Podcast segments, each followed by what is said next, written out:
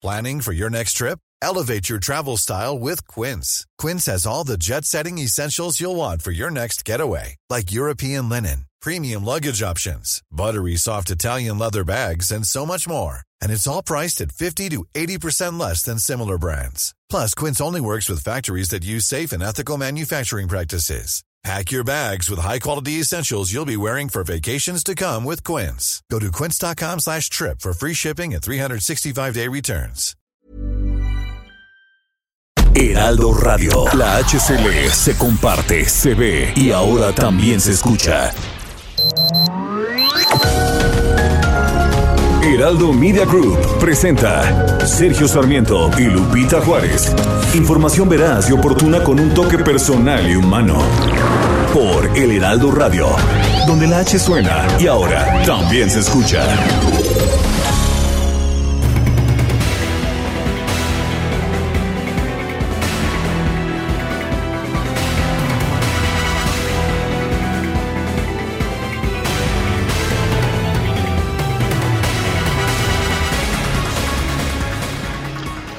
La Fiscalía General de la República obtuvo de un juez de distrito órdenes de aprehensión en contra de Joaquín Guzmán Loera, el Chapo Guzmán, Genaro García Luna, Luis Cárdenas Palomino y otras cuatro personas. Se les acusa de haber participado en el caso denominado Rápido y Furioso. En un comunicado se informó que de conformidad con las investigaciones desarrolladas por el Departamento de Justicia de los Estados Unidos, se obtuvo la información necesaria para establecer dicho tráfico ilegal de armas de fuego. Estas armas se utilizaron en distintos delitos de sangre en nuestro país desde 2009 hasta la actualidad en la llamada guerra contra el narcotráfico. Hemos sido informados, dice la Fiscalía, que las autoridades norteamericanas se han encargado de investigar y deslindar las responsabilidades de los servidores públicos de aquel país en México y de conformidad con una investigación propia y con los datos adquiridos en las averiguaciones previas correspondientes, se pudo establecer que dichas armas no solamente fueron introducidas ilegalmente al país, sino que también han sido utilizadas en diversos actos criminales que ya han sido investigados y procesados en México. En la investigación que ha realizado la Fiscalía Especializada en Materia de Delincuencia Organizada, se pudo establecer la presunta responsabilidad del Chapo Guzmán, quien durante un largo lapso fue líder de la organización delictiva destinataria de estas armas. Son las 7 de la mañana con 2 minutos, 7 con 2. Hoy es lunes 10 de enero de 2022. Yo soy Sergio Sarmiento. Quiero darle a usted la más cordial bienvenida a El Heraldo Radio. Lo invito a quedarse con nosotros. Aquí estará bien informado, por supuesto, pero también podrá pasar un momento agradable, ya que siempre hacemos un esfuerzo por darle a usted el lado amable de la noticia, siempre y cuando la noticia lo permita. Guadalupe Juárez, ¿qué nos tienes esta mañana? Hola, ¿qué tal? Sergio Sarmiento, qué gusto saludarte esta mañana. Muy buenos días, amigos. Bienvenidos a la información. Pues resulta que ningún representante de la Secretaría de Relaciones Exteriores acudirá a la toma de protesta de Daniel Artega eh, como presidente de Nicaragua. Fuentes de la propia Cancillería confirmaron que no habrá presencia de diplomáticos mexicanos en esta ceremonia de investidura del presidente, reelegido, como ustedes saben, en noviembre, en unos comicios, bueno, que pues no han sido reconocidos por todo el mundo, ¿eh? por parte de la comunidad internacional, incluso Estados Unidos y Europa. Esta decisión de no enviar representante se confirmó el día de ayer, luego de que antier el gobierno nicaragüense había informado que México se encontraba en la lista de confirmaciones junto con Bielorrusia, Bolivia, Cuba, Turquía, Venezuela, Vietnam, China, Corea del Norte, Irán, Rusia y Siria.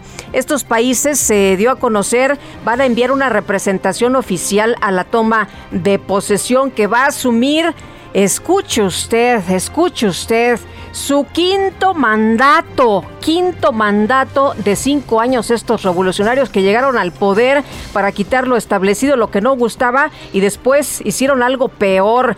Bueno, ahí se van a quedar para perpetuarse. Cuarto consecutivo y segundo junto con su esposa, por cierto, Rosario Murillo como vicepresidenta, sí, la esposa. Hay que mencionar que este lunes se va a llevar a cabo la reunión de embajadores y cónsules en la Cancillería y el encuentro tendrá carácter híbrido ante el alza de los contagios de COVID, es lo que también dio a conocer la Cancillería. Es decir, ellos tienen su reunión, esta que siempre se celebra pues cada inicio de año y por lo pronto pues ahí está. México no enviará representante mm, alguno a esta toma de posesión de Daniel Artega como presidente de Nicaragua. Bueno, y en otros temas, los contagios de COVID-19 en la Ciudad de México se dispararon 598%, esto del 2 al 8 de enero se registraron 32.779 contagios contra 5.482 de la última semana de diciembre. Bueno, y a pesar de que nos han dicho que no, aumenta, que no aumentaron las hospitalizaciones, sí lo han hecho. Las hospitalizaciones en la zona metropolitana del Valle de México aumentaron 92%. Las personas que ingresaron a los hospitales pasaron de 437 registrados al 30 de diciembre a 841 el 8 de enero.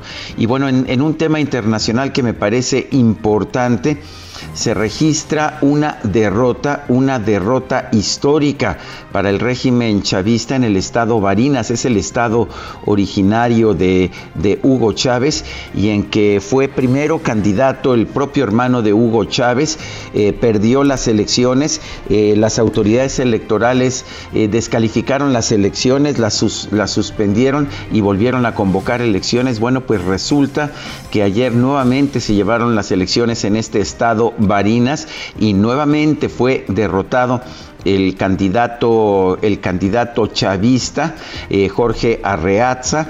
Y bueno, pues uh, esta es una derrota, una derrota muy importante. El opositor Sergio Garrido ganó estas elecciones en un estado que desde 1998 ha estado gobernado por familiares directos de quien fue presidente de Venezuela, de Hugo Chávez. Son las 7 de la mañana con 6 minutos.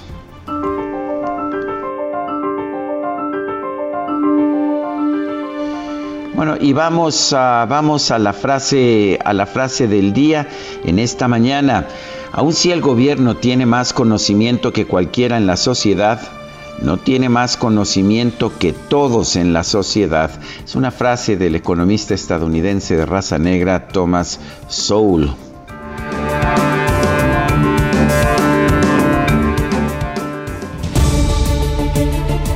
Las preguntas, ya sabe usted que nos gusta preguntar a mucha, a mucha gente que nos escucha, le gusta responder a nuestras preguntas. Este viernes pasado hice la siguiente pregunta.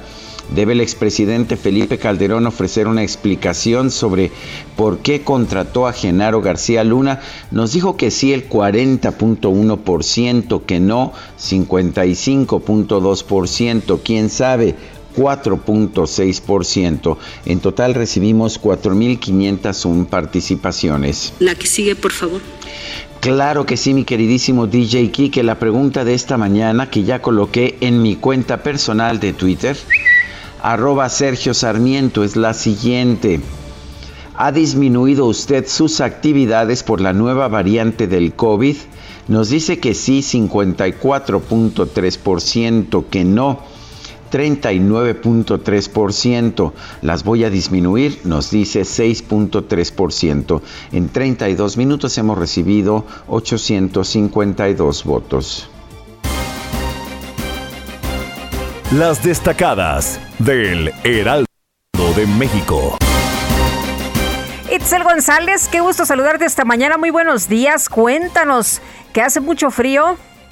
Así es, muy buenos días Lupita, Sergio, queridos destacalovers, ya es lunes 10 de diciembre, no, 10 de diciembre, ya estoy en otro mes, 10 sí, de no, no, no. 2022, 10 grados Gustavo Amadero, creo que están un poquito más fríos ahí en la Benito Juárez, Entonces, a taparse porque estos fríos de Acá tenemos 11 grados, pero dicen aquí las compañeras que con sensación de menos 5. Híjole, que hace mucho pues, frío, que hace muchísimo a sacar la decimal porque ahora sí que nosotros que entramos tan temprano y ustedes queridos de Zacalovers que ya andan trabajando, ya andan rumbo al trabajo en la calle, pues si no nos tapamos, pues a ver si no nos enfermamos, así que a seguir con las medidas, sana distancia, cubrebocas también para no enfriarnos. Y una buena chamarra, eso es lo que les recomendamos esta mañana del frío lunes 10 de enero. Sergio Lupita, amigos, muchísima información que se publica esta mañana en el Heraldo de México, así que comenzamos con las destacadas. En primera plana contra COVID-19, listos 10 millones de antivirales. El laboratorio MSD tiene disponible el tratamiento. País, en México, Omicron ya domina casos COVID. Datos recopilados por el CONACID muestran que 88% de los contagios son de la nueva variante del virus. Ciudad de México, en una semana aumentan contagios 598%. Pasaron de 5.482 detectados los últimos siete días de 2021 a 32.779 del 2 al 8 de enero. Estados, tragedia migrante, un mes y ningún detenido. Investigación por la muerte de 56 extranjeros en Chiapas sin avances. Responsables están libres. Orbe, Nueva York, fuego mata a nueve menores. Autoridades reportan 19 muertos, pero esperan más fallecidos por la gravedad de los heridos debido a un incendio en un edificio del Bronx. Meta, tenis, triunfal regreso de Nadal. Rafa conquista su primera corona de 2022 y ya suma 19 temporadas al hilo con títulos en ATP. Y finalmente, en mercados, productos básicos, sube 25% canasta de alimentos. El incremento es tres veces mayor a la tasa de inflación que se tuvo el año pasado. Lupita, Sergio, amigos, hasta aquí las destacadas del Heraldo. Feliz lunes. Igual para ti, Itzel, muchas gracias. Muy buenos días, buena semana. Son las 7 de la mañana con 11 minutos. Vamos a un resumen de la información más importante. La Fiscalía General de la República informó que obtuvo órdenes de aprehensión en contra del exsecretario de Seguridad Pública, Genaro García Luna, el extitular de Seguridad Regional de la Policía Federal, Luis Cárdenas Palomino, Joaquín El Chapo Guzmán y otras cuatro personas por tráfico ilegal de armas de fuego. Esto en relación con el caso del operativo Rápido y Furioso. En Yautepec, Morelos, este sábado fueron localizadas seis mantas, seis con mensajes de presuntos grupos criminales con amenazas contra el gobernador del estado, Cuauhtémoc Blanco. Hace unos días habían aparecido tres mantas, pues ahora ya le pusieron seis. El gobernador de Zacatecas, David Monreal, afirmó que la inseguridad que afecta a su estado es una consecuencia de los malos gobiernos y las malas decisiones de las décadas pasadas seguir refiriendo, aunque sé que a algunos les incomoda, decirles y referirles a qué obedeció. Pero nadie debe de olvidar que el tema de la inseguridad no llegó producto de la casualidad ni de la mala suerte de los mexicanos, de los zacatecanos. Llegó producto de los malos gobiernos, de las malas decisiones. Y no fue en un año, no fue en dos años, no fue en tres años, no fue en cinco años, no fue en un sexenio les llevaron sexenios.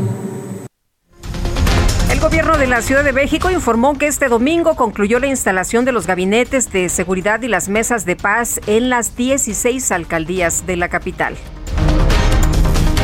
El coordinador de Morena en el Senado, Ricardo Monreal, advirtió que las ambiciones de los radicales de la Cuarta Transformación rumbo a las elecciones presidenciales del 2024 podrían acabar con el país. El dirigente nacional de Morena, Mario Delgado, aseguró que la alianza de los partidos de oposición es artificial y que su único interés es regresar a los privilegios y a la corrupción. El Consejo General del Instituto Electoral de Tamaulipas aprobó la conformación de la coalición PAN-PRI-PRD Va por Tamaulipas así como la Alianza Electoral Morena, PT, Partido Verde, juntos hacemos historia en Tamaulipas. O sea que sí se valen las alianzas, pero cuando son de la oposición, pues eh, son artificiales y su único interés es regresar a los privilegios y la corrupción. Bueno, la diputada federal del PRI, Carolina Villano, se registró como precandidata de la coalición opositora Va por México al gobierno de Hidalgo. El consejero presidente del INE, Lorenzo Córdoba, informó que hasta el momento se han verificado 1.745.937 firmas para solicitar la consulta de revocación de mandato del presidente López Obrador. Hasta el momento se ha verificado que más de 1.745.000 firmas corresponden efectivamente a la lista nominal de electores, esto es, el 63.3% de las 2.758.000 firmas requeridas para que se cumpla el requisito constitucional para que este proceso de democracia participativa sea convocado formalmente por el INE. La Secretaría de Relaciones Exteriores informó que ningún funcionario de la Cancillería mexicana acudirá a la toma de protesta de Daniel Ortega como presidente de Nicaragua, a pesar que se había dado a conocer que el director general para América Latina y el Caribe, Martín Borrego, sería el representante de nuestro país. Presidenta electa de Honduras, Xiomara Castro, informó que el próximo 15 de enero viajará a la Ciudad de México para reunirse con el presidente López Obrador. El secretario de Relaciones Exteriores, Marcelo Ebrard, entregó a Argentina la presidencia pro tempore de la Comunidad de Estados Latinoamericanos y Caribeños, la CELAC. Eh, les informo a ustedes que se presentó en tiempo y forma la candidatura de Argentina para la presidencia pro tempore que inicia en 2022 a partir de esta reunión y eh, quisiera yo que hiciéramos patente nuestro apoyo a esta candidatura, todos los que estemos en favor, hay consenso, eh, con un aplauso muy fuerte y con el mayor de los deseos de éxito en su gestión. La Secretaría de Hacienda informó que ya concluyó el proceso de refinanciamiento de la deuda de Pemex con 3 mil millones de dólares aportados por el gobierno federal. La jefa de gobierno de la Ciudad de México, Claudia Sheinbaum, rechazó que el incendio en la subestación del Buen Tono del sistema de transporte colectivo haya sido causada por falta de mantenimiento, como le denunció en su momento el sindicato de trabajadores del metro. Es falso, totalmente falso. Se hizo un peritaje eh, con una empresa especializada y con por la propia Fiscalía General eh, y se vio que era en parte pues la edad tan antigua de los transformadores y también un tema particular del transformador. No, tiene, no tuvo absolutamente nada que ver con un tema de mantenimiento. El Metro de la Ciudad de México pidió a los usuarios que tomen otras opciones de transporte para evitar las aglomeraciones durante el regreso a clases presenciales en el Valle de México, como pues si fuera tan fácil para la gente decidir, ah, pues no tomo metro, al fin y al cabo pues me puedo ir en mi limusina, ¿no? Pues sí. Oye, pero otras opciones de transporte público, pues tampoco hay mucho que pues digamos, ¿no? Por eso la gente usa el metro. El gobierno de la Ciudad de México, el Instituto Mexicano de Seguridad Social y distintas cámaras empresariales acordaron no solicitar pruebas negativas de COVID-19 a sus empleados y recomendar el aislamiento ante cualquier síntoma de esta enfermedad. Y luego de que en los últimos días se registraron largas filas para la toma de pruebas de COVID-19, la jefa de gobierno Claudia Sheinbaum afirmó que las personas con síntomas de COVID-19 deben aislarse aseguró que no en todos los casos es necesario hacerse una prueba. En todo caso, si tenemos síntomas, hay que aislarnos y llamar a Locatel, en donde seguimos teniendo médicos, y se van a dar todas las indicaciones. Pero no es necesario estarse eh, tomando pruebas y hemos hablado ya con el Instituto Mexicano del Seguro Social para que no tenga que haber este tema de tener la prueba para poder regresar a trabajar. El gobernador de Nuevo León, Samuel García, llamó a los ciudadanos a no acudir a reuniones o realizar actividades recreativas ante el incremento de los contagios de COVID-19 en el país. Si estamos ante un virus sumamente contagioso, es el ser humano quien provoca su mayor contagio o su menor contagio. Lo que hicimos en Navidad se reflejó el primero de enero y lo que hicimos el 31 y el primero de enero se reflejó ayer y antier. Ahí están los números. No es subjetividad, no son suposiciones, es la evidencia. Por eso el día de hoy el llamado exhaustivo, enérgico, no salgan si no es necesario y prohibido reuniones sociales. La Secretaría de Salud de Nuevo León informó que las escuelas del estado se van a mantener abiertas para el regreso a clases presenciales, pero recomendó adoptar las modalidades de educación a distancia, ya sea mixta o híbrida. El gobernador de Aguascalientes, Martín Orozco, confirmó la suspensión de las clases presenciales en la entidad por lo menos hasta el próximo 23 de enero. Los gobiernos de Zacatecas y Durango determinaron aplazar por dos semanas el regreso a las aulas debido al incremento de contagios de coronavirus. El secretario de Salud de Nayarit, José Francisco Munguía, informó que en el estado se detectó un caso de coinfección de COVID-19 e influenza denominado flurona.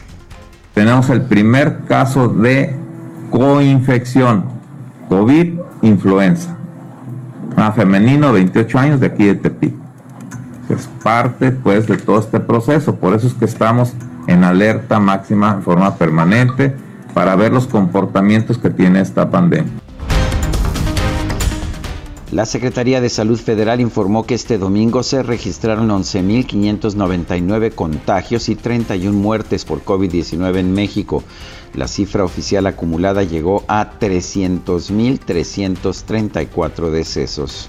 Un grupo de científicos de la Universidad de Chipre identificó una variante del COVID-19 que combina las características de Delta y Omicron. El descubrimiento fue denominado Deltacron, aunque hay quienes señalan que podría haberse tratado de una contaminación de prueba. En fin, vamos a tenerle más detalles. La plataforma Flight Aware reportó que este fin de semana se cancelaron más de 5.000 vuelos en los Estados Unidos debido al mal clima y a los brotes de COVID-19 que afectan a las aerolíneas. Y este domingo miles de personas se manifestaron en Bélgica en contra del uso del pase sanitario y las nuevas restricciones sanitarias impuestas por el repunte de la pandemia en Europa. Y en información deportiva, este fin de semana quedó definida la lista de las 14 franquicias de la NFL que consiguieron su boleto a la postemporada. El último de los equipos que lo hizo fueron los Raiders de Las Vegas que derrotaron en el último segundo del primer tiempo extra en un partido sumamente emocionante a los Chargers de Los Ángeles. Y las Chivas de Guadalajara se impusieron 3-0 sobre el Mazatlán FC en la primera jornada del torneo Clausura 2022, con lo cual se colocaron en, en la cima, en la cima de la tabla general.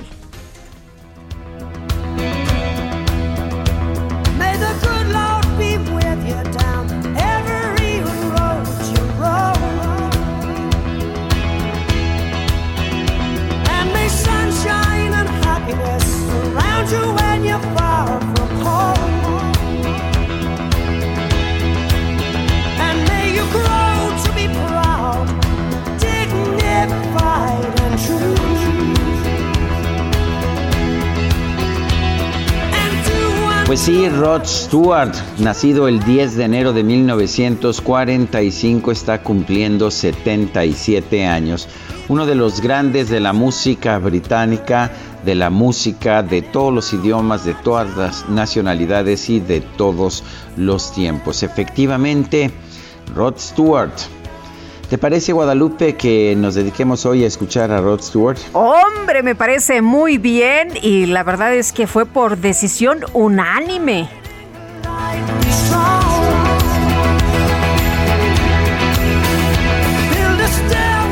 Y esto que estamos escuchando para, para abrir este segmento es Forever Young, siempre joven. Y bueno, pues Rod Stewart siempre de hecho ha tratado de, de mantenerse joven. Lo ha hecho pues con una serie también de novias y de esposas que ha tenido a lo largo de su vida, cada cual, cada una más joven que la anterior. Eh, y además pues manteniéndose siempre activo en la música. Rod Stewart, lo vamos a estar escuchando el día de hoy. ¿Y por qué no nos manda usted mensajes? Pueden ser de voz, pueden ser de texto. El número 55 20 10 96 47. Repito, 55 20 10 96 47. Guadalupe Juárez y Sergio Sarmiento estamos en el Heraldo Radio. Regresamos en momento más.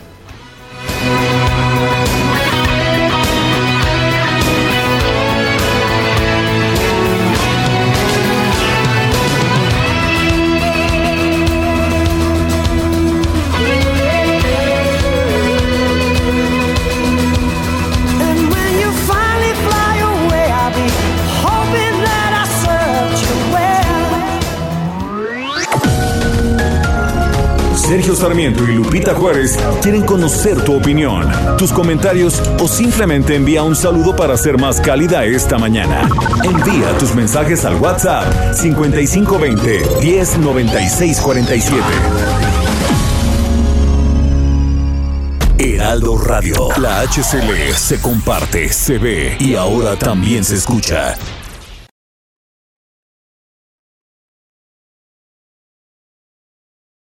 Heraldo Radio. La HCL se comparte, se ve y ahora también se escucha. Continuamos con Sergio Sarmiento y Lupita Juárez por El Heraldo Radio.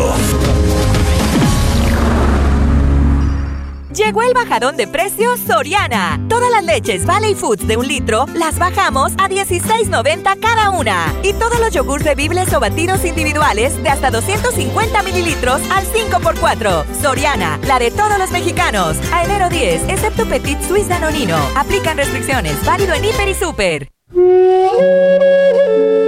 El 10 de enero de 2008 falleció Andrés Enestrosa, poeta, narrador, ensayista, orador e historiador oaxaqueño. En 1927, siendo alumno de sociología, su maestro Antonio Caso le sugirió que escribiera los mitos, leyendas y fábulas que refería oralmente. Esta fue la base del escrito titulado Los hombres que dispersó la danza, publicado en 1929. Enestrosa tuvo además una importante labor crítica. Durante muchos años redactó ensayos, artículos y relatos dispersos en las páginas de revistas y periódicos o como prólogos y contribuciones a diversos libros. Fonetizó el idioma zapoteco, preparó el alfabeto y un breve diccionario zapoteca-castellano en el que el alfabeto se puso en práctica. En Nueva Orleans, en 1937, escribió El retrato de mi madre, que junto con La visión de Anáhuac de Alfonso Reyes y Canec de Emilio Abreu Gómez, es la obra mexicana más veces editada. Dedicó su vida al desarrollo de la cultura en México a través de su obra literaria, de su compromiso social y su participación en la vida académica y pública de la sociedad mexicana. Llegó el bajadón de precios Soriana. En todos los higiénicos Regio Almond o higiénicos Elite Triplex y en cremas faciales o corporales, compra una y te llevas la segunda al 50% de descuento. Soriana, la de todos los mexicanos. A enero 10, excepto Derma Farmacia, aplican restricciones y misma línea de producto válido en Hiper y Super.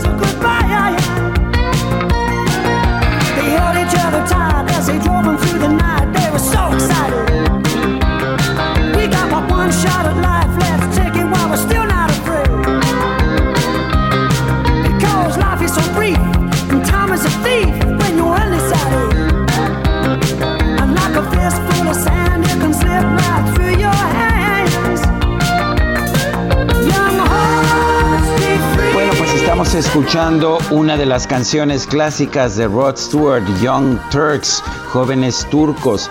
¿Qué nos dice esta canción? En esta, en esta frase que estamos escuchando nos dice, los jóvenes corazones serán libres hoy en la noche, el tiempo está de su lado.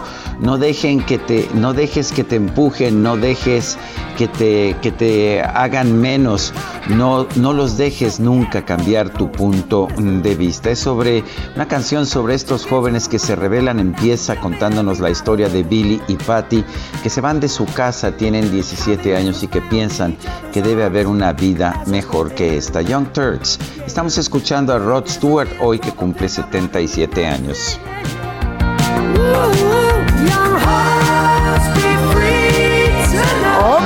Que ya se está armando la fiesta, parece que es viernes y apenas es lunes. Híjole, Young Hearts Be Free Tonight, que los corazones jóvenes estén libres esta noche. Me parece muy bien. Oye, y también ya que estamos recordando a Andrés Enestrosa, hay que leer, hay que leer Los hombres que dispersó la danza, vale mucho la pena, es hermoso este libro. Y decía Andrés Enestrosa, la mitad de material con que están compuestas estas leyendas fue inventado por los primeros zapotecas, la otra mitad la inventé yo. Eh, decía él. Eh, y bueno, pues. tipo extraordinario, sí, cómo no, cómo no. Un abrazo para su hija Cibeles. Oye, y, y, bueno, decía que, que, también había inventado una manera de narrarles, pero lo más importante decía que él había juntado este material que estaba, pues ya sabes, pues era de la tradición oral y que estaba disperso, pero decía que lo, lo más importante y lo personal que había en todo esto era la manera de contar estas mitologías y la verdad vale mucho la pena, ojalá que, que lo puedan buscar y que lo puedan leer. Pues sí, eh, un gran escritor, un gran conocedor también, un gran poeta, un gran conocedor de la pues de la historia, de la historia y de la vida de los pueblos indígenas de allá de su natal Oaxaca. Así es. En fin, vamos a continuar. Vamos a continuar porque vamos a platicar, Sergio, de cómo está la situación por COVID y surgió, eh, se habla de una nueva variante de coronavirus. Las autoridades sanitarias de Chipre informaron que han detectado 25 casos de una cepa que se llama Deltacron, así la bautizaron, una combinación de Delta y Omicron. ¿Existe esta variante en realidad o fue contaminación de la prueba o qué se trata? ¿De, de, qué estamos hablando? Doctor Oscar Singolani director del Centro de Hipertensión Arterial y director asociado de la Unidad de Cuidados Críticos Cardiovasculares del Hospital Universitario Johns Hopkins. Doctor, gracias como siempre por platicar con nosotros y por explicarnos qué es lo que estamos viendo. ¿Es una realidad esto de Delta Cron, esta combinación de Delta y Omicron? ¿Qué tal? Buenos días. Mire, eh, lo que lo que se ha visto son muy pocos casos de una eh, variante que en realidad tiene eh, mezcla de mutaciones de ambas. Pero son muy pocos casos, todavía no hay nada claro al respecto de si es una variante eh, eh, que realmente produce un impacto importante. Y de acuerdo al, a la diseminación de Omicron, es muy probable, aunque todavía no lo sabemos, que no sea una variante que se haga predominante, sino que haya algunos casos y después Omicron siga su curso cubriendo al resto de las variantes no creo que sea un motivo de, pánico. Sí sabemos que los pacientes que se infectan con, con Delta pueden eh, volver después a infectarse con Omicron, aunque con una enfermedad más leve, así que no, no sería raro de que, de que haya habido algunos pacientes que hayan tenido eh, una variante que tengan eh, mutaciones comunes a ambas. La, estamos viendo esto en un momento en que estamos, estamos presenciando también un incremento notable en las eh, en los contagios en los Estados Unidos, en Europa, en, muchos países del mundo. Eh, ¿Tenemos ya información acerca de si esta variante Omicron es realmente menos letal? Porque estaba yo viendo algunas cifras en el New York Times ayer por la noche que mostraban que, ha habido un repunte también en el número de muertes en Nueva York. No sé si esto nos, nos dé alguna indicación de cuál es la realidad. Sí, hay, hay que entender dos cosas. Primero, la variante Omicron es menos agresiva que la variante anterior. Infecta menos, en menor cantidad a las células del pulmón, eh, eh, produce enfermos eh, con una enfermedad más leve comparativamente con las variantes anteriores. Pero hay que poner todo en contacto, al, contexto, perdón. Al tener una variante que se transmite muchísimo más, claramente el número total de, de internaciones va a aumentar porque hay muchísima más gente que tiene factores de riesgo, que no se ha vacunado, que por ahí la vacuna no le ha hecho el efecto que le debe eh, tener que hacer. Entonces, eh, una cosa es el número de, de internaciones. Este número de internaciones es algo importante, pero en proporción, si la comparamos en base a la cantidad de casos, es mucho menor que las olas anteriores. Estamos viendo pacientes internados, pero estos internados más leves que los que veíamos hace un año o dos años atrás. Eh, doctor, nos han dicho que Omicron se contagia mucho más rápido, eh, eh, más velozmente y lo hemos estado experimentando en diferentes partes del mundo. En Estados Unidos un millón de casos en un día, aquí llevamos 30 mil casos en un día. ¿No es tan grave como para causar la muerte?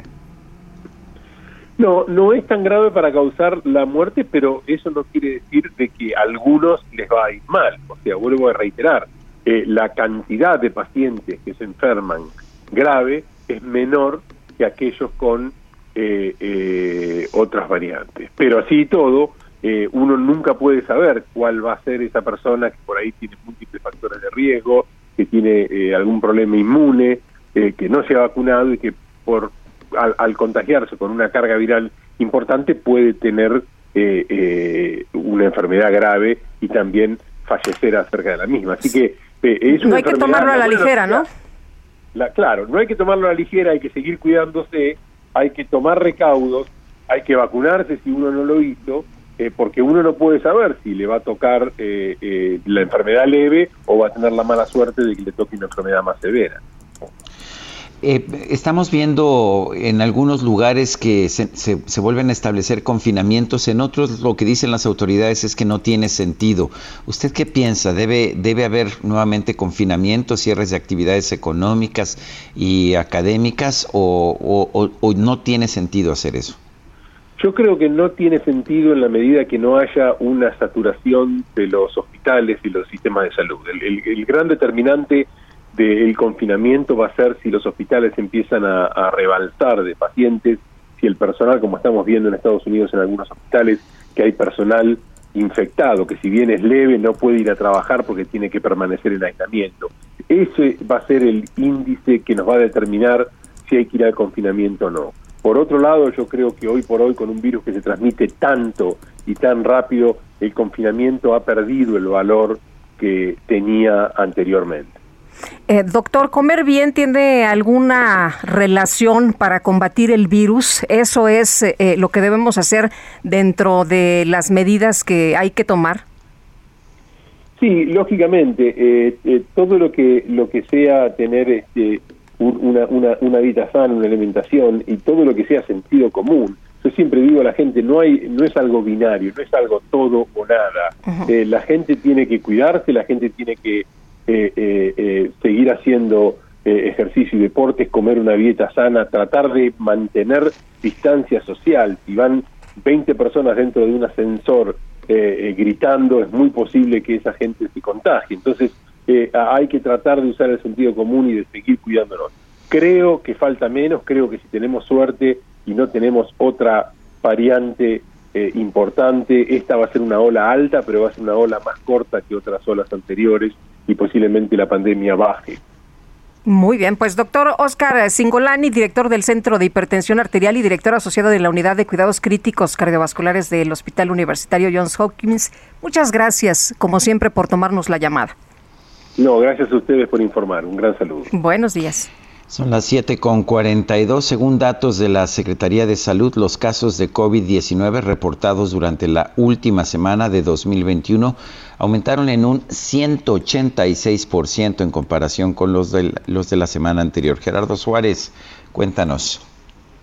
Hola Sergio Lupita, muy buenos días. Pues el contexto, en el contexto del repunte de la pandemia de COVID-19 atribuible a la variante Omicron, pues se observa cómo continúa este aumento tan acelerado de los contagios. Los casos de COVID-19 casi se triplicaron entre la semana de Navidad y la semana de Año Nuevo, al reportar un aumento del 186%, de acuerdo con las estimaciones de la Secretaría de Salud. Al iniciar con la presentación de datos de la semana 52, esta abrió con un alza de 186% respecto a la semana anterior.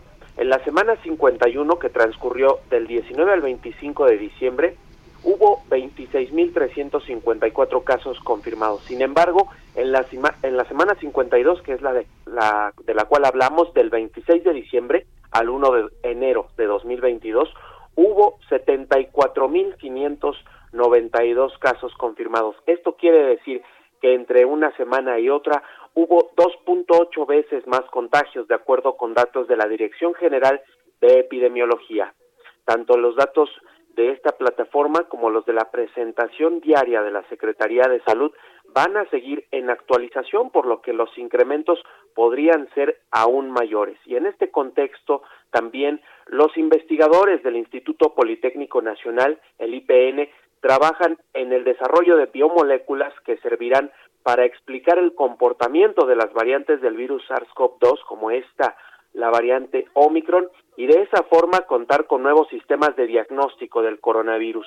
Un equipo de científicos del Centro de Biotecnología Genómica, ubicado en Reynosa, Tamaulipas, se ha dedicado a estudiar el ADN del virus SARS-CoV-2 y lo, lo, han manipulado mediante métodos de una disciplina denominada ingeniería de proteínas con la finalidad de crear versiones artificiales de los componentes esenciales del virus. ¿Y cuál es la intención? El investigador Mario Alberto Rodríguez explicó que con este proyecto están generando una familia de biomoléculas capaces de explicar el comportamiento de las variantes del virus SARS-CoV-2 respecto a la proteína Spike, que es esta, eh, pues este mecanismo por el cual el virus del, eh, del COVID-19 entra a las células y las infecta dentro del organismo. Así que están creando estas biomoléculas que bien pueden ser anticuerpos, antígenos y enzimas que ayuden a predecir la, los comportamientos del virus y con ello también poder diagnosticar más fácil esta enfermedad. Esta es la información que les tengo, Sergio Lupita. Bueno, Gerardo Suárez, muchas gracias por este reporte. Luego, buen día. Buenos días. Pues eh, ahí está ya la, la información para eh, esta aplicación de las vacunas, de las vacunas donadas por el laboratorio Moderna. Se acordarán ustedes que por el mal tiempo se había dicho que el sábado se aplicaría la vacunación para los profesores. Sin embargo, lo que hemos estado viendo es que por el mal tiempo, pues no pudieron llegar las vacunas a tiempo. Lo que sí se ha hecho en distintos estados del país, lo que sí se ha hecho es que, bueno, pues eh, eh, los eh, secretarias de Educación Pública han estado señalando que pues no van a estar acudiendo por lo menos durante esta y la próxima semana. París, Alejandro Salazar, ¿qué tal? Muy buenos días. Buenos días, Sergio Lupita. En la recepción de un lote de 2.7 millones de vacunas de la farmacéutica moderna contra el COVID-19, el embajador Esteban Moctezuma aseguró que esta donación es una muestra de que México y Estados Unidos no son vecinos distantes, sino vecinos solidarios. En el Aeropuerto Internacional de Toluca, el embajador Esteban Moctezuma encabezó la recepción, con lo que México llegó a 202 millones de vacunas contra el COVID-19. Este es un paso más en nuestros esfuerzos para cooperar con la sociedad, el gobierno las empresas de Estados Unidos para beneficio de nuestros ciudadanos en ambos lados de la frontera.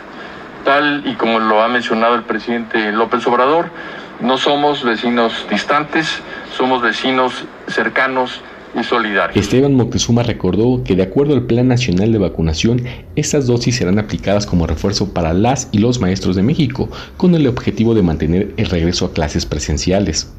Esteban Moctezuma agradeció a la farmacéutica moderna la donación de vacunas a México porque refleja la cooperación para enfrentar la pandemia.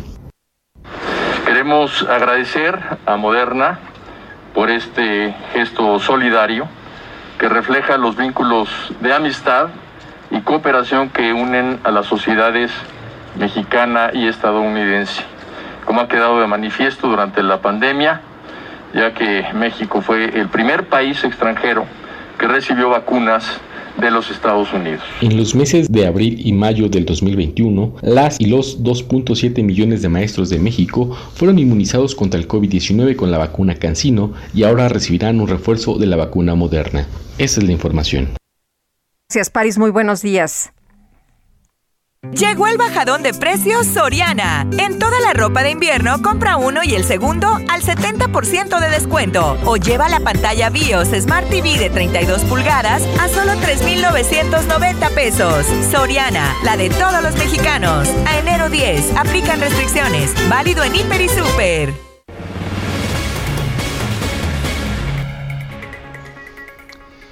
La Secretaría de Salud del Estado de México ratificó que no va a aplicar tamizajes de manera indignada para detectar COVID-19. Solicitó a la ciudadanía mejor usar el cubrebocas y tener dosis de refuerzo, así como evitar acudir a fiestas. Francisco Javier Fernández Clamont es secretario de Salud del Estado de México. Señor secretario, gracias por tomar nuestra llamada. Lo que estamos viendo en otros países, particularmente en Estados Unidos, en Canadá, en Australia, es un incremento en el número de pruebas. Se considera que esto es indispensable. ¿Por qué no es tan necesario en el Estado de México?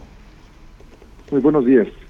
Muy buenos días, eh, Sergio Lupita. Buenos días, ¿qué tal? Eh, ¿Qué tal? Mire, nosotros, nosotros hemos incrementado el número de pruebas, sí, pero también lo que nosotros necesitamos es hacer un, un tamizaje para poder determinar qué paciente sí tiene sintomatología y o qué paciente tuvo contacto con eh, con alguien enfermo y de ahí determinar en base a un triage eh, respiratorio, una evaluación clínica, pasarlos ya a la prueba rápida. Porque hemos observado en, el, en, los otros o en el tercer repunte eh, que gente que acudía a sin sintomatología, sin tener contacto, nada, porque se los pedían como un requisito en algún en, alguna empresa o en algún otro lugar o que porque ellos decían ah pues porque voy a ir a una fiesta o porque voy a hacer esto entonces necesitamos hay criterios de inclusión y criterios de exclusión para realizar la prueba porque la reacción de la prueba rápida es una reacción antígeno anticuerpo que si no hay eh, una presencia una carga viral pues va a salir positiva. Y esto puede, puede eh, ir haciendo una valoración subjetiva. Entonces lo que requerimos es sí hacer la prueba a la persona que lo requiera, de acuerdo a los criterios de inclusión, pero también lo que invitamos a la gente, y lo reiteré el fin de semana, es el uso del cubrebocas, el no acudir a fiestas, el no hacer, eh, acudir a eventos masivos, el autocuidarnos y, y también invitarles a la ciudadanía que podamos nosotros vacunarnos.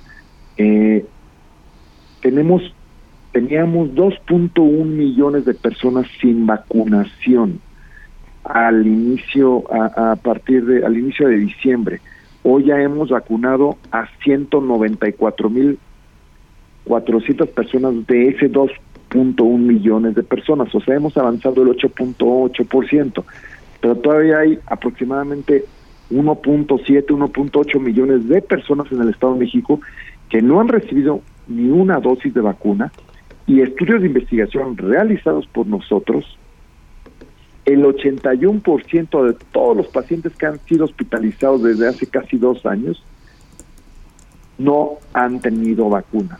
Y el 79% de todos los pacientes que enfermaron gravemente y tuvieron que ser ventilados, intubados, no recibieron ninguna vacuna. Sí. Eh, Entonces, eso es, la vacuna sí sirve. Doctor, eh, preguntarle dos, dos cosas. ¿Hay pruebas suficientes, por una parte, en el Estado de México, aunque usted nos dice, bueno, no es para todos, pero hay pruebas suficientes para quienes así lo soliciten o lo necesiten? Y dos, ¿ha incrementado el número de hospitalizaciones? Sí, hay pruebas suficientes, incluso estamos llevando un programa con la Secretaría de Educación del Estado de México, y, la Secretaría de Salud por indicaciones del gobernador del Mazo, en donde más de 22 mil escuelas se tamizan día a día. Si, si la Secretaría de Educación nos reporta, tenemos estos casos respiratorios, nos los envían a nuestros puntos de referencia, les hacemos la prueba rápida para porque ahí son grupos ya muy concentrados en una instalación educativa. Hemos evitado eh, algún brote desde el 30 de agosto del 2021 a la fecha. Eh, la pregunta número dos. Eh, sobre las hospitalizaciones, Eh, doctor, el incremento. dos, que es la hospitalizados. Em, al día de hoy tenemos 6.000 casos positivos activos realizados con pruebas de laboratorio o pruebas rápidas. Y de ahí ha aumentado eh, el índice o el porcentaje de hospitalización de camas generales, solamente ha aumentado el 2%. Teníamos antes de este repunte que hoy es casi dos semanas y media, teníamos el 10%, nos habíamos mantenido, hoy traemos el 12%. Y en camas con ventilador, eh, el 5%, ahí nos hemos mantenido. O sea, realmente la ocupación hospitalaria se ha mantenido, incluso en el Instituto de Salud del Estado de México se ha mantenido desde ya en noviembre, diciembre, en el 3 y el 4% de la ocupación hospitalaria, afortunadamente. Eh, eh, doctor, el, el- el presidente de la República acaba de decir que está ronco y que se va a hacer una prueba. ¿Usted aconsejaría una prueba en esos casos o le diría mejor resguárdate? No, yo le dijera, si tiene sintomatología respiratoria, Tiene, es- dice que está ronco, es lo que acaba de decir. tiene disponía, tiene sintomatología respiratoria. Sí. Sí, Eh, doctor, el- el- la semana pasada, de ¿Le hecho, pediría usted una prueba o no le pediría una prueba? Yo le sugeriría que la revisara el doctor y, y toda sintomatología respiratoria al día de hoy sí requiere eh, descartarse una influenza y, y sobre todo COVID, ¿no? pero El- el tema además se reunió la semana pasada con Tatiana Cloutier, ¿no? Que tiene COVID, que había reportado COVID. Sí, sí, sí. Yo lo que lo que aquí sugiero, lo que aquí sugiero Sergio y Lupita, que a veces lo que observamos es que gente sintomatología sin sintomatología respiratoria, gente sin contactos eh, por por este Sergio Sarmiento y Lupita Juárez quieren conocer tu opinión, tus comentarios o simplemente envía un saludo para ser más cálida esta mañana. Envía tus mensajes al WhatsApp 5520 109647. Heraldo Radio 98.5 FM, una estación de Heraldo Media Group, transmitiendo desde Avenida Insurgente Sur 1271, Torre Carrachi, con 100.000 watts de potencia radiada.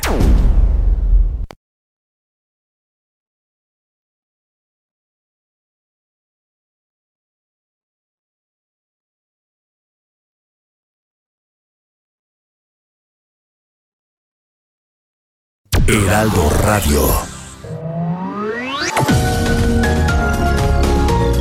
Continuamos con Sergio Sarmiento y Lupita Juárez por El Heraldo Radio.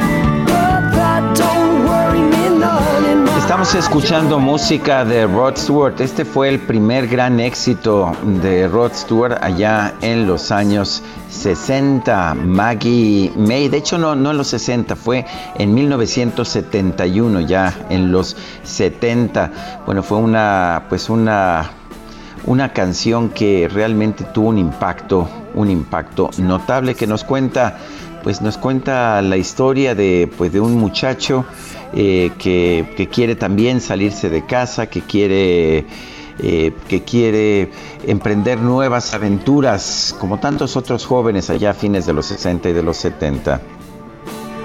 But you turned into a lover and mother, what a lover you Tenemos mensajes de nuestro público. José Curiel Valdés dice, hola Lupita, hola Sergio, saludos y que este año sea de buenas noticias. Podría hacerlo sin repetir las mañaneras. Un abrazo. Dice otra persona, Ismael Núñez desde Naucalpan, excelente lección musical. Sí, todo el mundo está muy contento y qué bueno. Nos dice otra persona, Teresa Sapiain, dice, buenos días, es un gusto escucharlos. Empecé hace ya varios años y aquí sigo. Gracias por todo, María Teresa. Bueno, pues son las 8 de la mañana, 8 de la mañana con dos minutos y vamos a echarle un vistazo al clima que puedo adelantarles, está bastante frío. El pronóstico del tiempo. Sergio Sarmiento y Lupita Juárez. Jesús Carachure, meteorólogo del Servicio Meteorológico Nacional de la Conagua. ¿Qué nos tienes esta mañana? Buenos días. Hola Sergio, eh, muy buenos días, buenos días a la que nos escucha. Eh, Lupita, buenos días. Buenos Eh, días, ¿qué tal Jesús? Pues mira, iniciamos la semana, eh, como comentaba Sergio hace rato, con frío. Tenemos eh, el sistema frontal número 21 y su masa de aire polar que están afectando gran parte de la República eh, Mexicana y lo harán así durante las próximas 48 horas. El frente se localiza ahorita en el oriente del territorio nacional y se desplazará hacia el sureste de México, ocasionando lluvias en estas regiones, en tanto en el oriente como en el sureste del país. Eh, se, pues, se esperan para hoy lluvias puntuales intensas en Puebla, Veracruz y Oaxaca, eh, lluvias eh, muy fuertes en Tabasco y Chiapas y lluvias puntuales fuertes en San Luis Potosí, Querétaro, Hidalgo, Campeche y Quintana Roo y algunas lluvias eh, ya de menor intensidad en el centro del territorio nacional, incluida aquí la Ciudad de eh, México.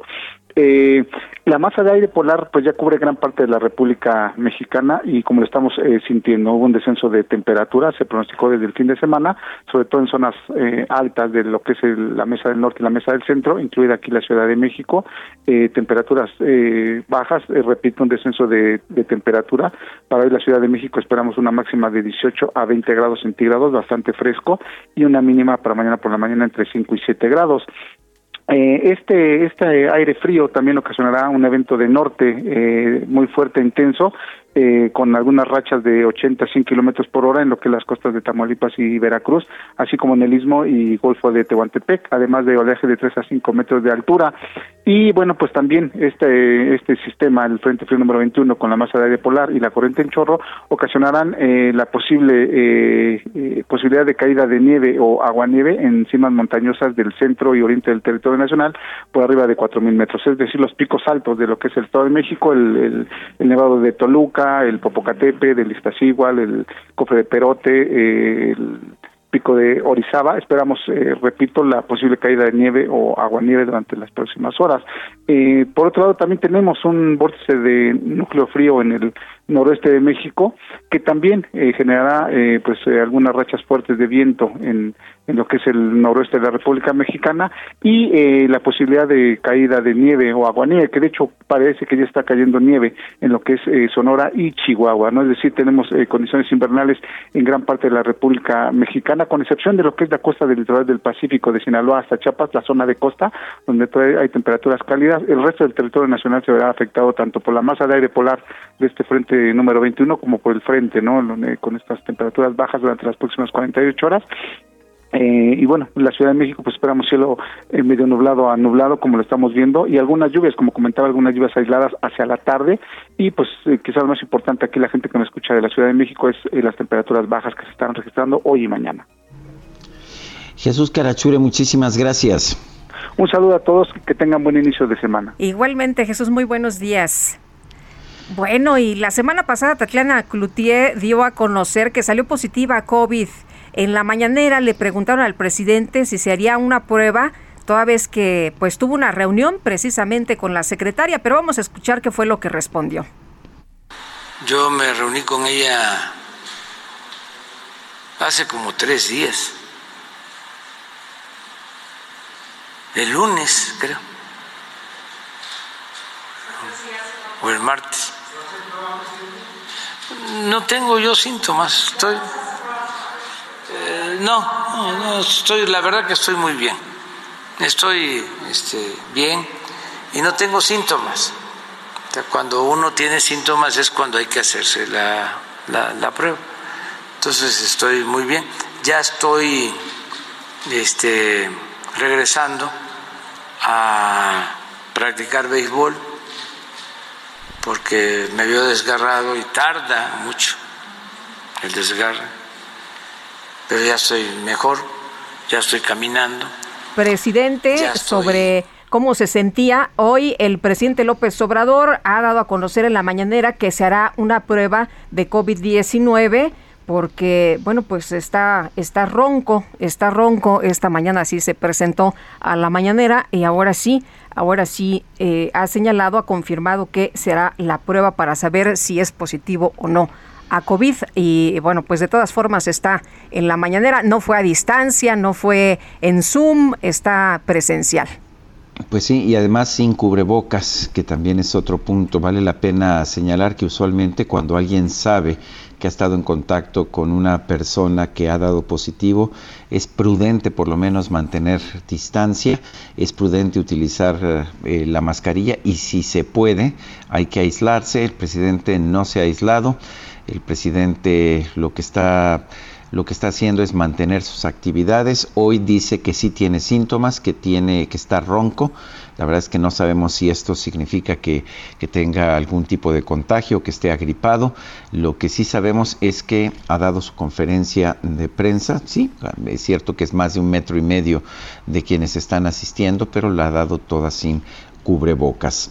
El gobierno de la Ciudad de México hizo un llamado a los ciudadanos a no entrar en pánico y resguardarse ante sospechas de COVID.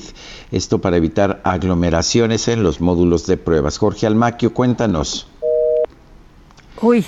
parece que perdimos a Jorge Almaquio. Está nuestro equipo tratando de restablecer uh, la comunicación. Oye, yo ayer pasé por el módulo de Santa Fe, que está en el centro comercial. Hay un módulo para sacar las pruebas. Abren a las 11 de la mañana y ya estaba, pues, eh, no, no te puedo decir que, que hubiera eh, kilométrico, pero sí había un número importante de personas que estaban ya listas para sacarse la prueba y todo el día estuvo así muy constante gente que quiere saber, pues tiene algunos síntomas o algunos que quieren el requisito para entrar a la chamba, pero ya está listo Jorge. Adelante Jorge con tu información. Gracias, Sergio Lupita, amigos, muy buenos días. Así es, autoridades capitalinas pues llaman a la ciudadanía a no entrar en pánico y resguardarse ante sospechas de COVID-19 para evitar aglomeraciones y filas en los módulos de aplicación de pruebas de detección y pidieron pidieron a empresarios no solicitar el comprobante para que las personas puedan acudir a trabajar. Tras señalar que ante el aumento de infecciones la estrategia es continuar con la vacunación, la jefa de gobierno Claudia Sheinbaum señaló que la gente debe aislarse y solicitar asesoría en Locatel. Así lo dijo.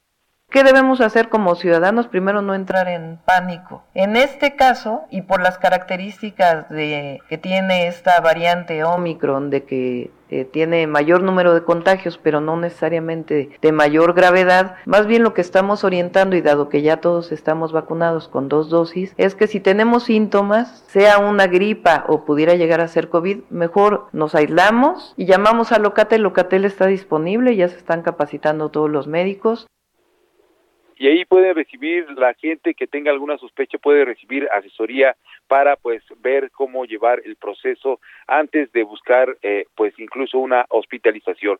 Durante la instalación del gabinete de seguridad y la mesa de construcción de paz en Milpa Alta, Shen Bampardo indicó que la situación es distinta a lo que sucedió durante eh, la ola de contagios anterior, porque la mayoría de la población pues ya está inoculada completamente, por lo que insistió en que la estrategia a seguir es vacunar.